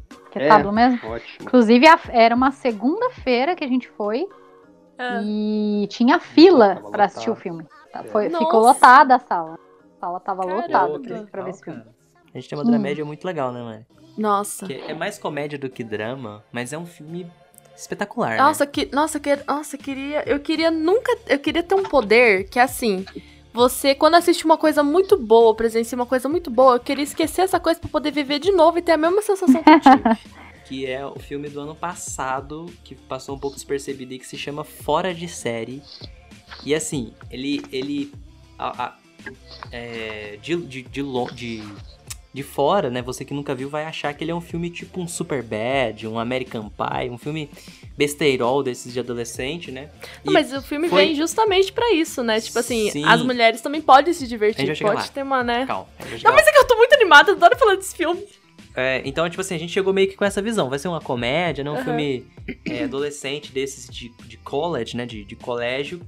É, as protagonistas são duas amigas, né? Inseparáveis, assim, elas são nerds. E aí é, aquela história padrão, né? Entre aspas, de os nerds, antes de entrarem pra faculdade, querem se divertir uma última vez, numa última noite, numa última É, festa. só que não é só isso que fala. Só né? que não é só isso. Então, tipo assim, o, o, o filme, ele é, ele é, tipo assim, estruturalmente, vamos dizer assim, isso, né? As duas amigas nerds que querem aproveitar uma última vez antes delas irem pra faculdade. Só que assim, o filme ele começa a desconstruir esse subgênero de filmes assim desde o começo, porque é, os personagens todos da escola são muito únicos, são muito diferentes, não é aquele negócio tipo assim que pega o como é que Galã? fala? Não, não é o galã, que, que pega o estereótipo Ah, tá. ah, então. o nerd, a lésbica, o, o gay, o, sabe, tipo, o valentão, o bonitão. Uhum. Ele desconstrói todos esses personagens. Todos eles são muito carismáticos. As duas personagens principais, que são as duas amigas, elas são muito, muito, muito carismáticas, muito engraçadas, né? Uhum. É, então tem toda uma questão de humor físico, tem uma questão de humor, às vezes, de situação, aquele humor de constrangimento. O roteiro tem é umas um sacadas muito filme legais. Muito inteligente. É um né? filme muito inteligente. E, tipo assim, os personagens, é uma menina, tipo, magricela e a outra uma menina gordinha, sabe? Uhum. E, tipo, o filme é, mostra como elas lidam com isso de uma forma que é, é muito legal. É muito sensível, muito bonita. É muito- é um filme muito bonito, assim, Sim. que a- a- aborda aspectos de sexualidade, aborda também, por exemplo, aquela coisa de que acontece muito, né, ensino médio, né, e tudo mais, de, por exemplo, uma menina ficar com um cara e o cara vai contando o que, que a menina fez ou deixou de fazer, e nisso ela vai tendo uma certa fama. É, e, negativa, tipo, né? É até as, sim, é e até reputação. as outras mulheres, ela até comenta, né, no filme, como ela, o que mais entristecia ela era as outras meninas também chamarem ela desses outros nomes e tudo mais. E o medo dela era de, tipo, isso passar pra faculdade, como se fosse, né, a, Uhum, a- uma doença. a né? nova, a nova fase da vida dela, tipo, ter esse- ela ter que carregar esse fardo, né? Sim, então, tipo assim, ele é um filme que ele mistura muito bem a comédia com essas questões sérias. É um filme muito bem dirigido. Uhum. E, cara, eu não. Eu, Foi eu- indicado ao Oscar. foi indicado ao Oscar, eu fiquei apaixonado por esse filme. Eu gostei demais do filme, embora, tipo assim. é, vamos dizer assim, ele não é. um- Ele, eu gosto de- desses filmes que, que tratam de juventude, que tratam tipo, de problemas na juventude, assim. E esse filme ele trata tudo de uma forma muito leve, mas com um drama muito legal. E aí tem uma cena que é muito bonita, que é, o, na minha opinião, o clímax do filme. E eu ri, eu, eu. Nossa, tipo, que filme bom, sabe? Filme Sim. que você pensa sobre várias coisas, você discute sobre essas coisas depois, mas elas passam assim, é, são uma hora e meia, uma hora e quarenta. É a mesma sensação que de, que de você assistir o Capitão Fantástico. Legal. Não sei, não assisti o Capitão É, Fantástico. você mas, não assistiu, mas. Assim, é, passa tipo isso. e, e a gente, quando termina de ver o filme, tá se sentindo bem, assim, porque é um Sim. filme divertido mesmo, assim. É, não precisou Legal. ofender ninguém, não precisou de uma agressão verbal contra ninguém, sabe? Sexualizar ninguém. Então é muito bom, é muito Sim, bom, muito gente. legal, cara. Ah, é. A gente tem uma comédia aqui que é pra quem gosta de comédia mais. Boba. Boba, que no meu caso sou eu. Fim de noite, é o né? filme Dois Caras Legais. Vocês já viram esse filme? Uai, Não. Nome É não com é o estranho. Ryan, é com o Ryan Gosling. É com o Ryan Gosling e o, o cara do Gladiador. Como é que é o nome dele? Cara do gladiador. Cara do Gladiador. É o Kurt, Kurt Russell? Russell Crowe. Isso, Kurt Russell Russell. Crowe. Russell Crowe. Boa, é. Esse filme é muito engraçado. Nossa, cara. gente, é Esse muito filme bom. é muito engraçado. Ele é, ele, ele, ele é do diretor do primeiro filme do Predador, Shane Black, o cara que dirigia é, Ai, não Máquina. Mortífera, Hum. os filmes do Máquina Mortífera com o Mel Gibson. É o mesmo diretor. E, tipo assim, esse filme, ele aborda todo tipo de humor. Ele tem humor físico, ele tem humor, aquele humor de situação, de constrangimento. ele tem humor, é, tem uma hora que ele tem uns humor meio surreal, sabe? Tipo, gente, é muito de bom. coisa que acontece, tipo, o cara sai do corpo, vira um personagem Uhum. de desenho animado, uns negócios assim. Inclusive, o Fora de Série tem esse aspecto também, de humor meio verdade. surrealista. Tem uma- É porque tem toda aquela parte, assim, como elas nunca iam em festa, né? Elas experimentaram drogas, experimentaram Sim. bebida, então é e muito o filme Tudo é de uma novo. outra forma. Tudo é novo. E, e esse filme, Dois Caras Legais, ele. Cara, eu, eu não, não sei. Eu, eu com a Mariana, a gente assistiu esse filme, a gente deu muita risada. Assim, Ah, e é legal. difícil a gente rir tanto com um filme de humor que, pra Entrando mim, pra pelo menos, aqui. É. é, é filme de humor de fora do país, assim, é difícil você dar tanta risada assim. São poucos os filmes, né? Porque normalmente são referências que a gente não tem. né? Às vezes é Aham. uma coisa meio batida e tal. Uhum. Mas nesse caso, não. Eu acho que o filme funciona muito bem, assim. E, pô, é um filme muito divertido, cara. É muito divertido, é muito bom, muito legal. Oi, gente, Matheus aqui, direto da edição. E é o seguinte, eu só tô fazendo um adendo aqui que nesse filme em específico, a Maria eu esquecemos de falar sobre a sinopse, tá?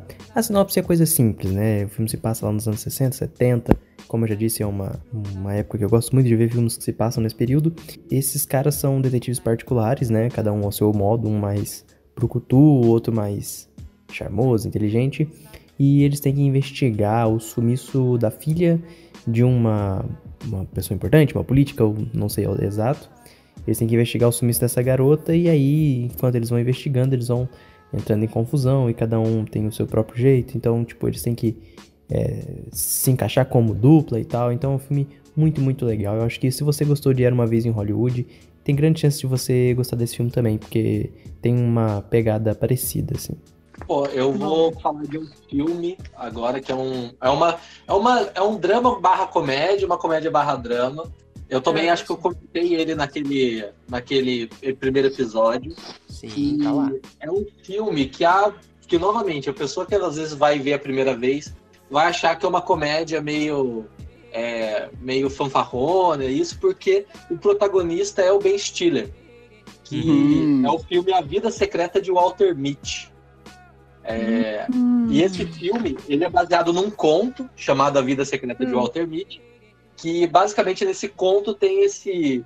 é, a gente vê o- esse senhor velhinho que enquanto a, a esposa dele vai no, no banco, ele fica ali no carro e ele vai imaginando várias coisas na mente dele e essas coisas são fantásticas. Ele imagina que o banco está sendo assaltado, ele consegue é, é, salvar as pessoas lá dentro. E o filme, ele traz essa ideia, mas ele tem uma, uma. Ele trabalha com três coisas acontecendo diferentes ao mesmo tempo. Que Hum. uma é que tem esse cara, que é o Walter Mitty, que ele trabalha na revista Life, no setor de revelação de fotos. E uma das coisas que aconteceu é que entrou uma colega de trabalho nova, e ela tá numa rede social de namoro, tipo um Tinder, sabe?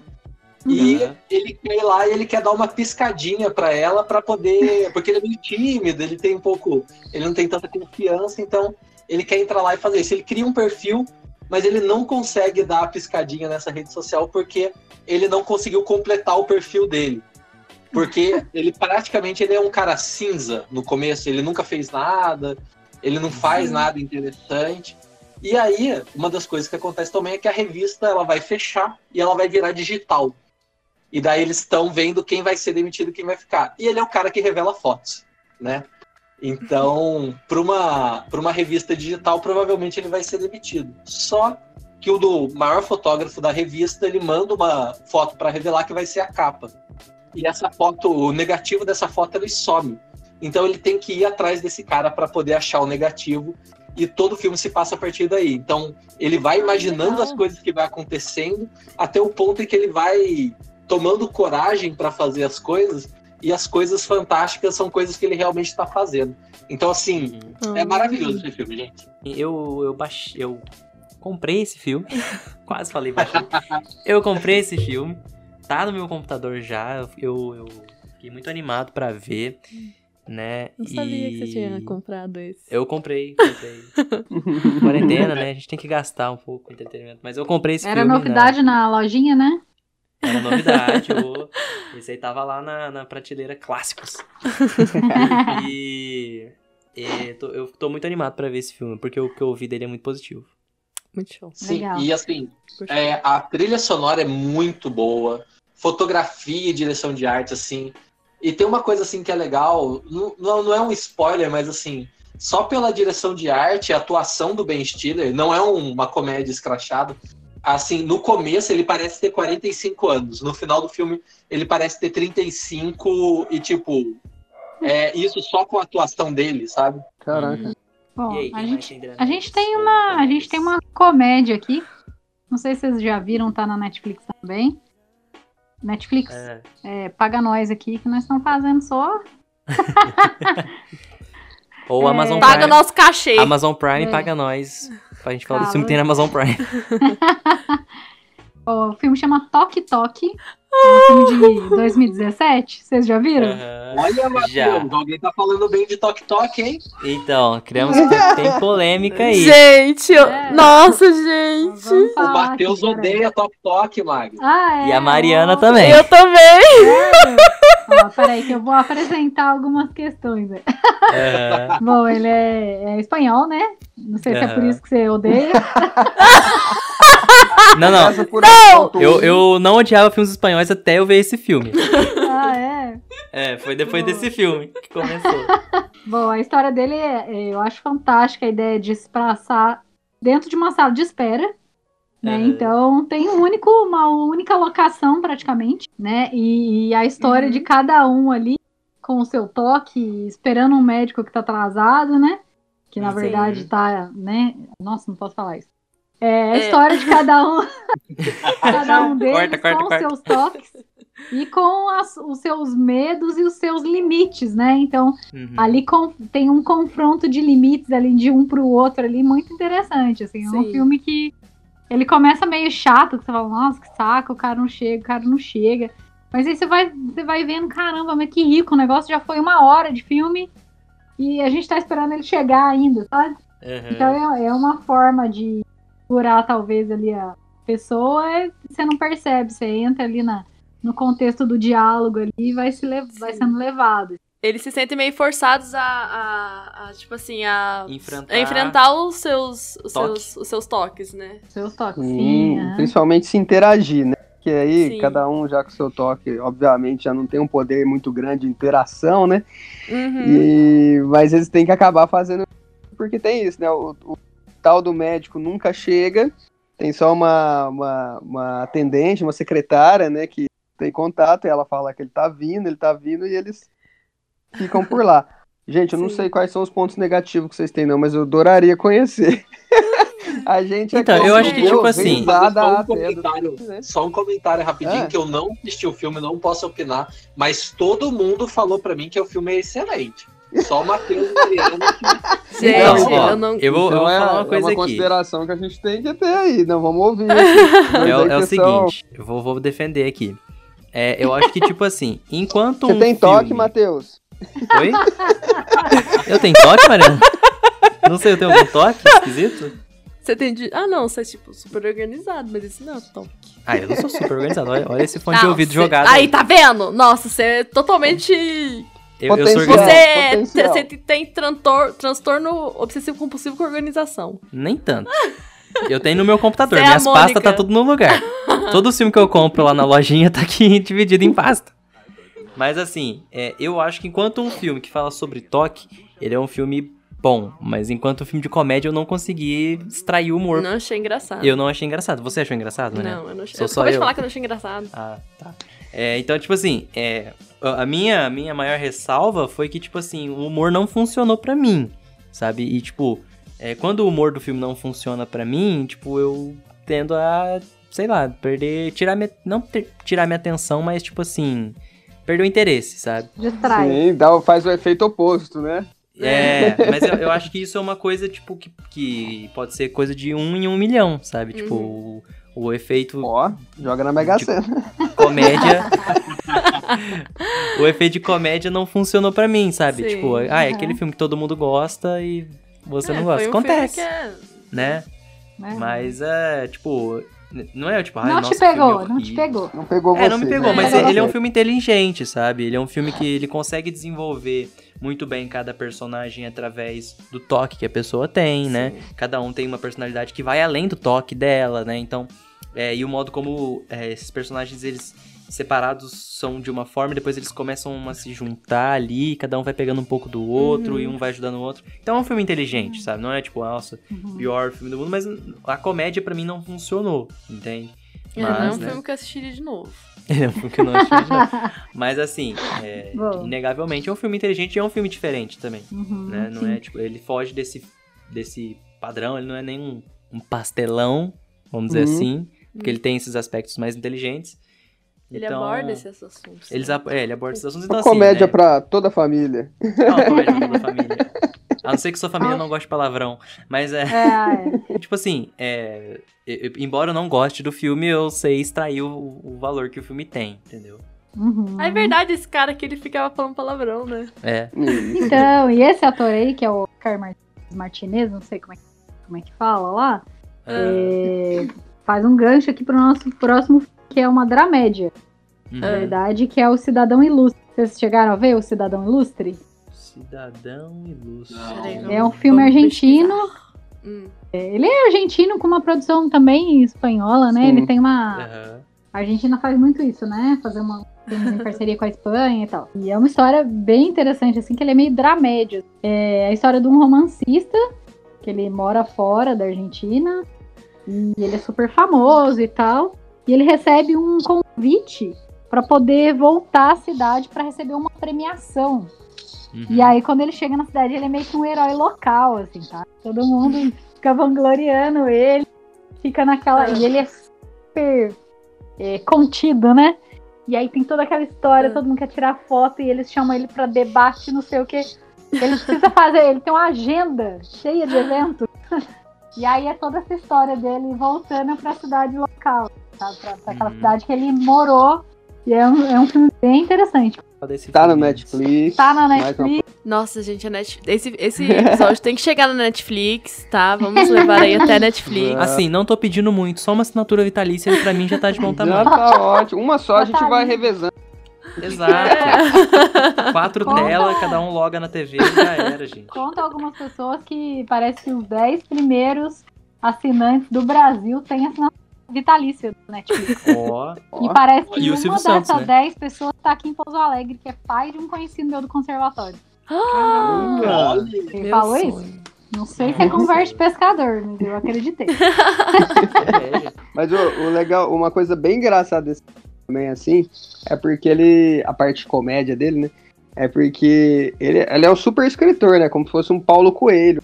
Só que ele já não mora no, no país há um tempo. Se eu não me engano, é isso. Acho que ele mora na Espanha. E aí ele é convidado, ele recusa vários convites. Ele não cai indo, aparecendo nos lugares, assim. Ele já tá assim. Ele é Sabe? meio ermitão, ele né? é meio ermitão. E aí aparece uma- Uhum. um convite para ele do prefeito da cidade natal dele, né, para ele ir participar de uma cerimônia, aquelas cerimônias de cidade pequena, né, uma coisa até um pouco Uhum. absurda. Aí Ele vira até curador de um de um ju- é, jurado, na Jurado. verdade, isso de um concurso de arte plástica local, né? E ele Uhum. vem, ele vem com toda a ideia dele de arte que ele tem conhecimento como artista, escritor, né? Só que. Uhum. E aí ele começa a sentir essas barreiras que ele não conhecia dentro da cidade, porque ele não é uma unanimidade na cidade natal, né? Tem um pouquinho de. Tem uns ranço ali, tem Umas barras. Aham. Aham. Então, Aquelas- assim, ele, ele vai se deparando com. Aí as cenas que vão acontecendo são muito inusitadas, absurdas, meio. é, bem É engraçadas, um humor assim. inteligente. O roteiro, assim, eu não sei, eu não vi ainda filmes que tenham essa mesma pegada. Eu até conheço, mas eu achei muito autoral, assim. Um roteiro é, que carrega, assim, uma, uma coisa bem autoral, assim, bem original. E o Legal. ator também é muito bom. Cara, aí ele, é, ele, é- ele, ele faz o, o, o cara dos xingamentos no xingando, Toque né? Toque. e ele, quando ele, é, e aí ele, lá ele é um super escritor, escritor assim mesmo, assim, ele tem cara de escritor, parece um escritor É. mesmo, mas se fala que nem um escritor. É muito A diferença dos, das personagens, né? Que o cara compõe, É. né? Ah, Sim. sim. Pô, muito Tanto bom, que o né? cara é dinâmico. Tem um último, deixa eu aproveitar Uhum. meu gancho aqui. Tem o Caminho a La Paz, que é um filme.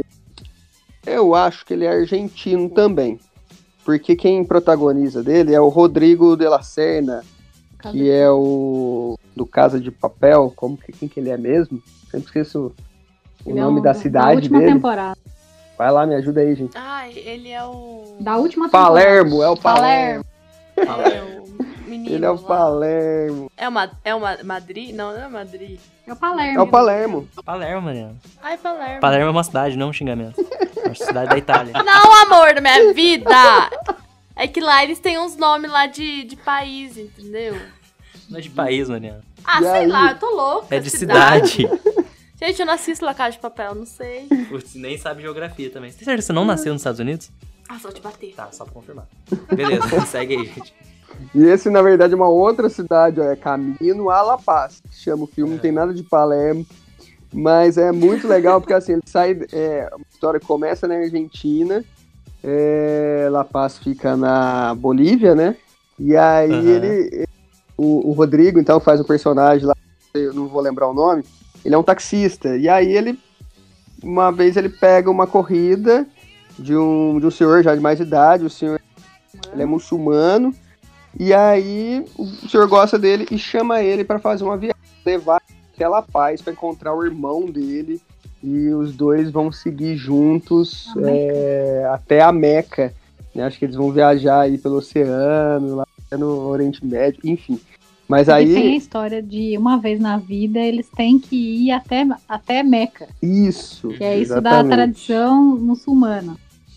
E aí, só que aí se passa indo até La Paz, né? Até Ele levando de táxi esse senhor aí a La Paz. Né? E, e ele cheio ainda de muitos dedos, porque ele nem queria fazer essa viagem. Dando Uhum. dinheiro ali, ele faz. E aí esse senhor também é um senhor de, de bastante idade. Só que aí no meio, no meio dessa, dessa viagem, que dura muitos dias, né, inclusive, é, é, inclusive ele equipamento de hemodiálise que carrega esse senhor, ele faz, né? Ele tem que fazer sempre. Durante a noite fica Durante a noite ele fica fazendo. Então e- isso aí vai aproximando os dois de uma maneira assim muito legal, muito bacana assim durante o filme inteiro que E tem cachorro. e- tem cachorro, tem, Tem. cachorro, Pô, Legal. tem cachorro é um filme bom. tem cachorro. Só cara. seria melhor se o cachorro falasse. E é muito legal. Ou se cara, tivesse um uma macaco história- fumando cigarro. Uma história muito bacana assim, muito criativa. Os diálogos são muito legais. Aham. diálogos muito legais mesmo. Você vê a, a desconstrução de um cara super carrancudo, assim, ele vai se desconstruindo de uma forma tão, inte- tão inte- inteligente, assim, né? Uhum. Que ele vai sendo. Ele vai sendo amaciado ali com o contexto desses dias de viagem. São muitos dias de viagem. Então vão acontecendo várias situações com o carro, eles ali dentro, o caro- cachorro, enfim. Até que eles chegam lá. É, Eu queria é, citar um filme que também, já que a gente tá falando tanto de filme argentino, é uma coprodução, se eu não me engano, entre Brasil e Argentina. uhum. E pra quem gosta de choque de cultura aí, vai gostar muito. Inclusive, gostaria de aproveitar que a gente tem um Renan aqui e mandar um Renanzinho! que é um filme com o ator do Renanzinho, o ator que faz o Renanzinho. Não, sim. É, eu não Filme. lembro o nome dele. Ah, tá. O filme chama La Vingança. Tá? La Vingança. Tá disponível na Netflix aí. É um filme é, de dois amigos, né? E um desses amigos, ele, ele tem uma namorada, ele namora a Leandra Leal. E ela trai ele logo no começo do filme com um chefe de cozinha argentino. Ah, E aí- esse filme é muito bom. Ele Lembrei. gira em torno Assistimos. desses dois indo, indo pra Argentina, né? Que é a ideia esdrúxula do personagem do, Aham, que é a do filme Daniel é Furlan. ótimo. Que Aham. ele, ele quer ir lá pra ficar com uma Argentina, que é pra dar o troco na Argentina, pra Argentina tá, ter pegado a Na namorada mesma dele, moeda entendeu? Nacional. Na mesma moeda. E o filme é um, é um, é um road trip, né? É um filme de, de viagem, assim. Aham. É, e esses dois amigos, eles, eles meio que.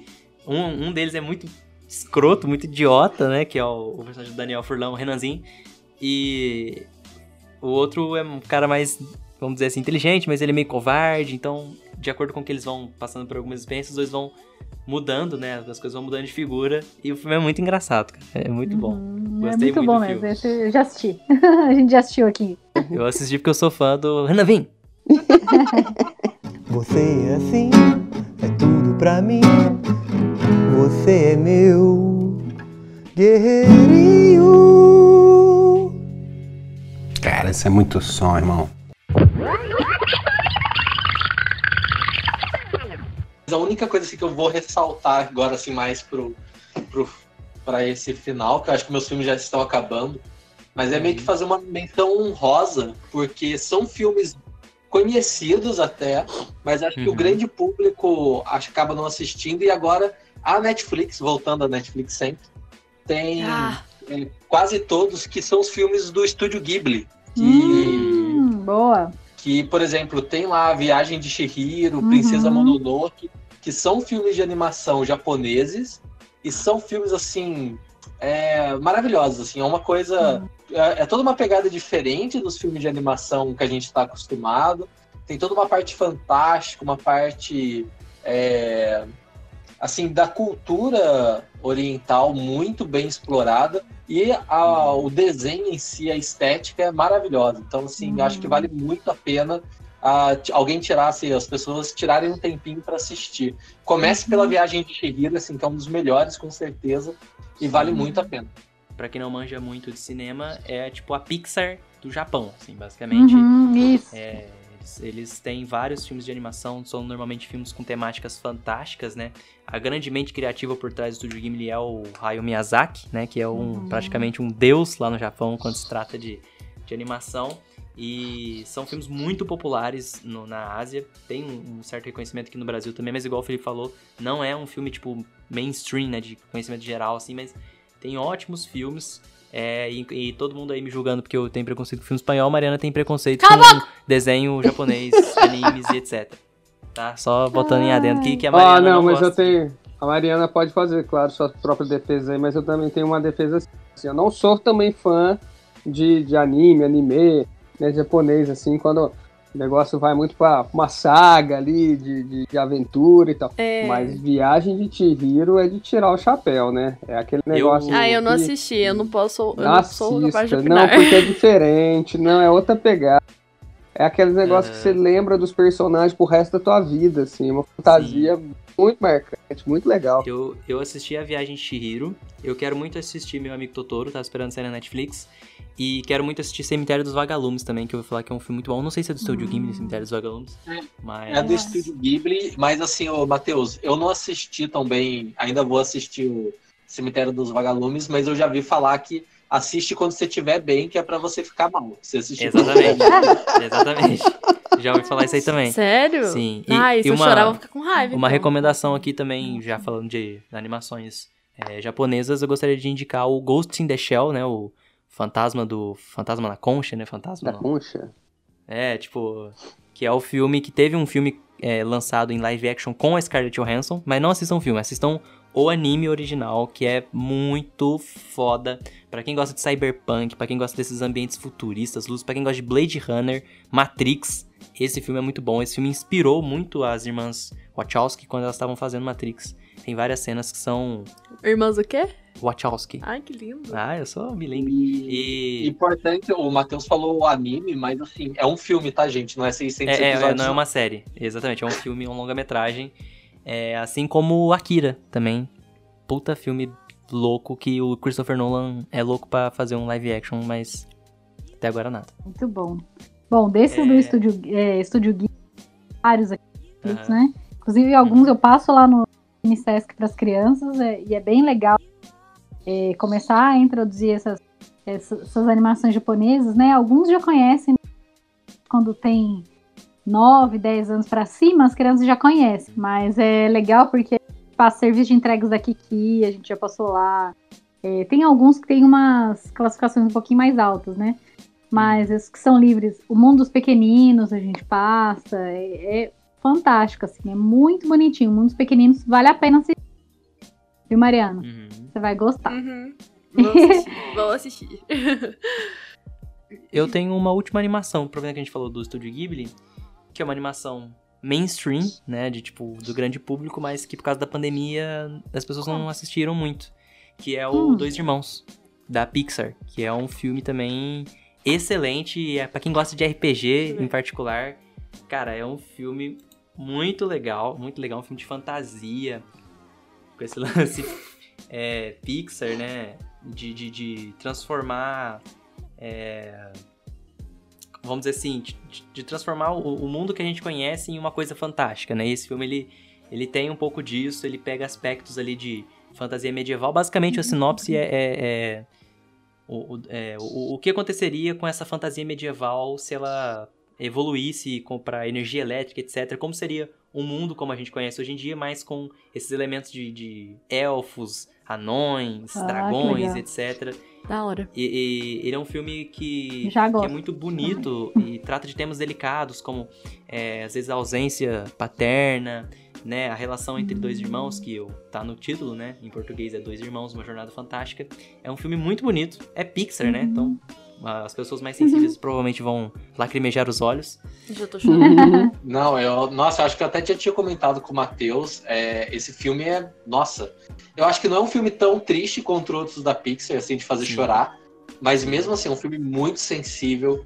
É, que nem o Matheus falou, pra quem gosta da temática de é, fantasia, de RPG, assim, vai pegar muitas referências. Tem muita coisa legal. Mas mesmo pra quem não conhece tanto esse universo, ainda assim é um filme que vale muito a pena. Pouca Uhum. gente falou realmente, né? Sim. E, nossa, quando eu vi o. Eu tava, acho que tem na Amazon Prime. Tem na quando- Amazon, tem na Amazon. É, eu tava passando. Aí, Amazon. É, é, paga nós, Amazon. É, eu tava passando o, o catálogo, daí eu vi e falei, nossa, um filme da Pixar que eu não assisti. E daí eu fui É. assistir por ser da Pixar. Eu fui completamente sem saber nada. E assim, é, adorei o filme, é muito bom. Muito, muito Sim, bom. e, e uma coisa legal pra citar também é que o filme chama Dois Irmãos, né? Que é o nome mais genérico pra qualquer coisa no Brasil. Supermercado Dois Irmãos, farmácia Dois Irmãos, Material de Boa. construção. material de construção. Então, é só ressaltando que não tem nenhum pedreiro nesse filme, tá? Então, a gente separou uns docs aqui.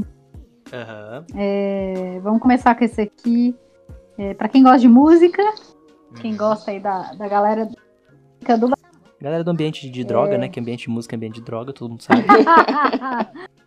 Chama o barato. Ó, ó, o nome do filme. O Barato de Akanga.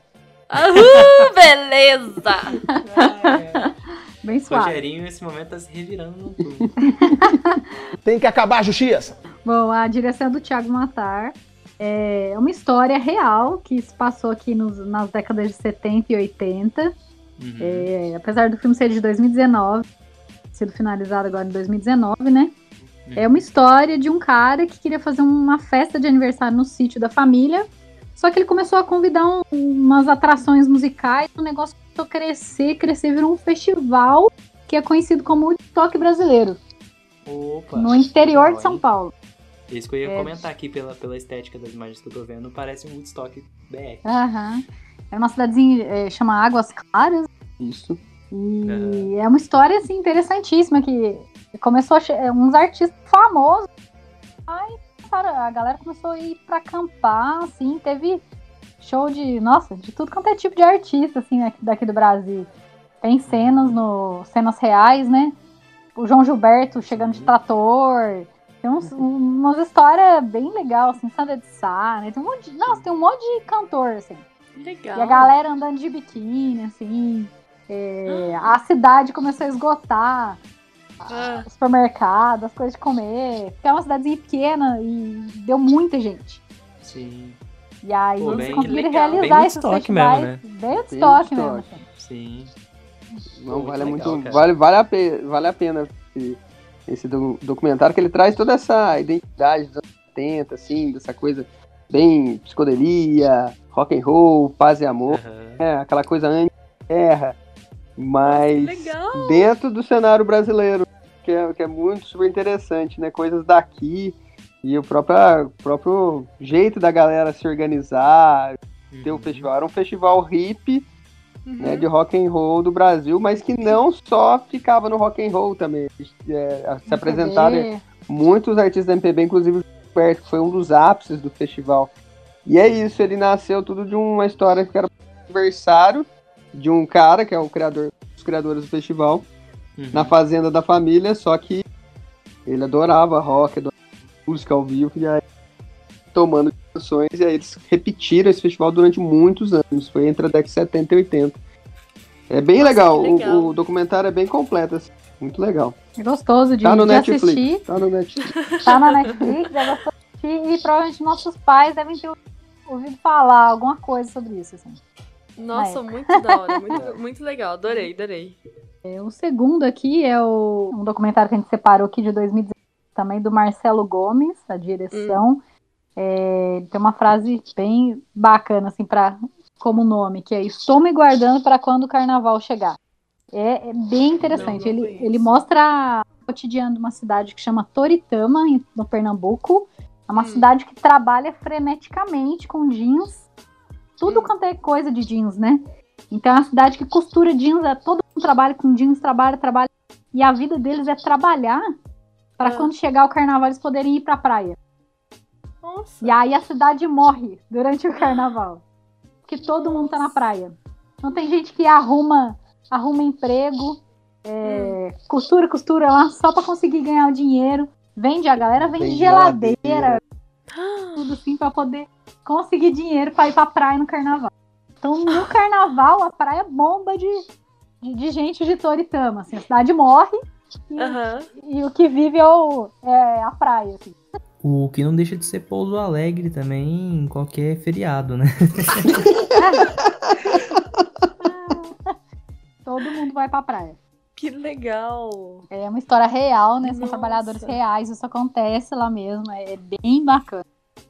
É um documentário que mostra uma, uma situação é, regional, assim, né? E, e que a gente, eu nem tinha conhecimento, trabalhava só com jeans. Sim. Né? Ele, é- ele é do ano passado, né? 2019. Nossa, É, muito legal. Eu ouvi muito falar bem desse, desse doc. É bem É. produzido, viu? Muito bem produzido. Tem um terceiro que, que a gente achou por acaso também, aqui na Netflix, são buscando aqui, né? Sondando aqui, que chama Três Minutos Um Abraço. É um curta, é um doc curta de 28 minutos, do Everardo, Everardo mesmo, viu, gente? Everardo Gonzalez. que é a história, ó, é uma história, assim, de chorar. Assim, você, meu assiste Deus. chorando, eu, eu chorei muito. Que é, é uma é a história verdadeira da fronteira dos Estados Unidos e do México, é, em um encontro que dura três minutos, onde as pessoas podem ir ver os, os imigrantes, os seus familiares imigrantes, por três minutos num canal, assim, sabe? É uma baixada, assim, e a galera fica dos dois lados, assim, esperando dar o tempo. Na hora que dá o tempo, eles descem, permanecem três minutos ali se abraçando, e depois volta pro, pro- cada um pro seu lado. Assim, um pro lado do México, Meu pro, pro lado dos. Estados Unidos. Três Cara, minutos só de contar, só? eu tô quase chorando. Três minutos. Ah, não. É excepcional, assim. Vocês imaginem aí como é que é a tensão, né, da fronteira Estados Unidos-México. Então, quem, quem consegue ir para os Estados Unidos, é, é, geralmente, nunca mais vê isso, né, Que porque não se ele sair. tá, ele não consegue entrar mais, né, e os seus familiares que estão no México também não conseguem visitar, né, não conseguem passar a fronteira. Tem famílias, assim, Nossa. que, que não se veem há muito tempo, só por telefone, né, só por é, é, internet, né, mas, pessoal, um abraço é, é algo que não, não- eles não praticam, não tem E aí como, tem, né? E aí tem essa ONG que organiza esse grande evento. E é muita Ah. gente, mas muita gente. E aí você vê as famílias indo com todos com a mesma camiseta, assim, sabe? Nossa, é Uhum. fantástico, assim, é muito bom. Pô, muito Tem legal, na cara. Netflix também. Também. Esse é um, é um original da Netflix, né? Esse é o original, é. Original Netflix, Exatamente. inclusive. Sim. né? Eu- uma indicação para que eu queria fazer de documental, para quem curte história, para quem curte guerras, é muito comum ver documentários sobre a Segunda Guerra Mundial, mas sobre a Primeira Guerra nem tanto, mas eu acho que um que vale a pena listar aqui é o They Shall Not Grow Old, né, que é o Eles Não Envelheceram, que é um documentário do Peter Jackson, que é o diretor de O Hobbit, Senhor dos Anéis, que é uma Hum. remasterização de imagens da Primeira Guerra Mundial, totalmente coloridas, etc. Coloridas, né? Sim, que contam a história de dos soldados da Primeira Guerra Mundial e tal. Tem todo um, um contexto, é muito, muito legal, muito bonito e é um dos melhores documentários que eu assisti nos últimos tempos, assim. E eu acho que tipo, ele vale como documento histórico mesmo, porque remasterizar essas imagens, colorir essas imagens, é um trabalho que tem que ser feito pra que essas coisas não, não sumam da história, né? Tipo, É. e é uma forma de, de criar interesse também, porque muita gente às vezes é, não, não gosta de assistir documentário antigo, assim, com imagem muito antiga, coisa muito ruim. É muito ruim no sentido de, tipo, conservação, né, de qualidade do filme, etc. Então, pô, muito legal esse documentário. O Matheus, é, tem um outro aí também de imagens 70, 80, né? É, Aham. que lembra um pouco aquele o barato de Akanga que a gente comentou, mas ele Aham. chama Creep Camp, né? Camp de, de camping, né? Creep Camp. Revolução pela Inclusão. Ele é um filme, inclusive, que tá datado de 2020. A gente assistiu ele no começo do ano. E a história é muito bacana, porque eles, eles, é, viajam no tempo para mostrar com imagens reais, assim como que era, existia um, um acampamento que eles só recebiam, um acampamento de férias, né? de verão que só recebia pessoas com alguma deficiência física, a maioria cadeirante. Só que era um acampamento completamente assim criativo, fora da caixa mesmo. Ele era exclusivo para esse público, então totalmente adaptado.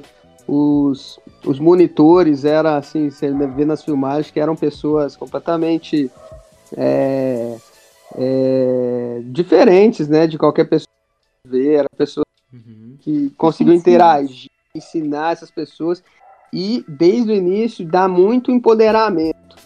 Então Uhum. esse acampamento dentro do documentário ele vai explicar a trajetória do documentário que na verdade é a origem de boa parte dos direitos civis para pessoas, principalmente cadeirantes, né? Pessoas com alguma limitação física, motora, nos Estados Unidos. Então, a partir desses encontros, esse camping, eles formaram grupos, né, é, fóruns e pessoas que se reuniam depois para protestar, para eles chegaram até a fazer uma grande ocupação lá dentro de um prédio público dos Estados Unidos para requerer seus direitos. E, enfim, como, como que eles se encontravam enquanto adolescentes ali nesse, nesse camping, viveram momentos muito legais assim e muito é, dinâmico mesmo, né? Saíam Uhum. daquela muitas vezes eram restritos de fazer um monte de coisa em casa. Chegava Uhum. lá, eles podiam fazer assim, podia, entre aspas, fazer quase tudo.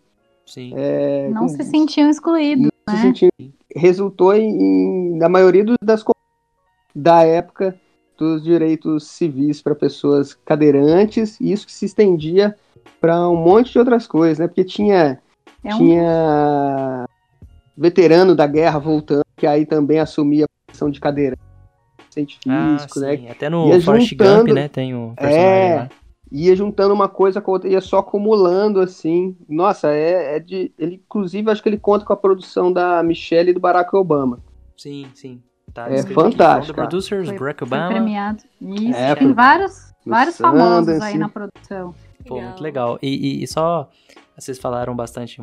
E aí eu acabei lembrando de uma coisa aqui, que eu- que eu vou transformar em uma menção honrosa, vamos dizer assim, que são os filmes do Spike Lee. É, diretor americano. Que eu não vejo muitas pessoas falando sobre os filmes dele. E é um diretor excepcional. É, o Spike Lee, ele dirigiu o Infiltrado na Clã mais recentemente, assim, que é um puta filme foda, eu e o Camarena assistimos. Tem um elenco excepcional. É um filme extremamente atual, ainda mais Tem nesse momento. Tem na lojinha. É, mas assim, é um filme extremamente importante, ainda mais em tempos como esse que a gente vive, é, em que a gente tem os protestos a favor de George Floyd, é, o Uhum. Black Lives Matter, né? E muitos protestos acontecendo aqui no Brasil também. Ele, ele, é, eu, eu conheci o trabalho dele através do Infiltrado na Clã, né?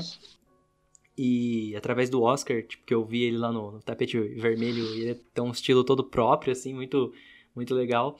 E... Mas ele tem muitos outros filmes, ele é um cara que tá produzindo aí desde os anos 90, né? Que eu, eu ouvi Uhum. falar que algum, um, dos, filmes- um dos melhores filmes dele é o Faça a Coisa Certa, parece que é um filme excelente também. E mais recentemente eu assisti o filme que ele lançou original da Netflix, esse sim disponível na Netflix, que é o The Five Bloods, Hum, que é sim. o, o acampamento, é o, o, o destacamento É o que 5. tem o Pantera Negra, né? Tem o Pantera Negra, o Chadwick Boseman, que é um filme que ele mistura um pouco documentário com um pouco de, de, de, de coisa mais realista. E ele faz ótimas críticas, né, no cenário político atual, sabe? Tipo, e... Porra, é um filme muito bom também, incrível. Fica aí a recomendação. Fica aí a recomendação. Eu coloquei como uma menção é honrosa porque gigante. tem muita gente que, que manja, né, dos Aham. filmes dele. Eu vou indicar doramas, porque doramas é, são é, dramas coreanos. Acredito que tem todo um, um preconceito pelas pessoas assim que. que A Mariana já fez careta aqui. Olha só! Mentira, Mas Felipe. dorama- Mentira dele, eu tô com fome. Aham. Que ele tem uma câmera aqui pro Brasil ver a verdade. Inclusive, se vocês quiserem um dia fazer um episódio sobre dorama, tem uma especialista aqui em casa, que a Carol ama dorama. É. E, e, assim, doramas. É, eu também, quando eu comecei a assistir, eu tava. Eu fui muito nessa pegada, tipo, ai meu Deus. É, séries coreanas. Mas assim, tem umas muito boas. É, é, Goblin é muito boa, que é uma série meio é, que misturam os elementos fantásticos. Então começa por Goblin e depois só segue que Dorama é bom demais. Me chama que eu faço uma lista. Essa eu não sei se é exclusivo da Netflix, porque eu só encontrei essa pérola no Netflix, mas é muito semelhante ao curso no YouTube com a mesma temática. Mas procurem no Netflix Fireplace for Your Home, que seja fogueira para sua casa. A direção do George Ford, a gente tem uma hora de uma fogueira sendo Queimando. queimando lentamente, sem cortes, o que é bom frisar, que a fogueira é uma lareira é uma lareira tão bem montada que ela fica uma hora queimando. Estrategicamente com as suas lenhas. Caraca. E uma câmera, um plano só, sem corte, Aquece uma a sua hora. casa. Então, se você tá aí sentindo tá frio, frio de inverno, eu acho que é a pedida certa. Você vai se sentir aquecido. exatamente. Ainda tem uma ver... Psicológico. ainda tem uma versão do, do Bright, do filme Bright também. Putz, tem mesmo.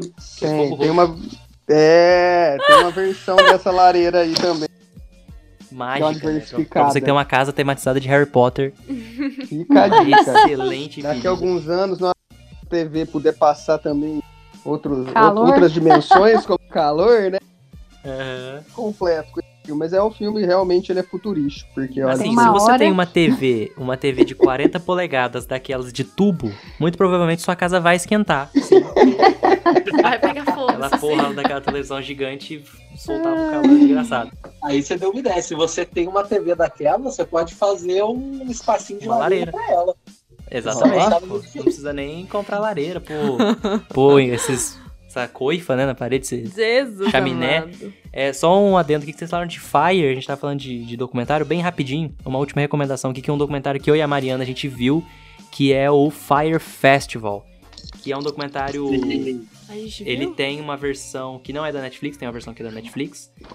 é, que fala sobre um festival de música eletrônica que ia rolar numa ilha. Nossa, sim.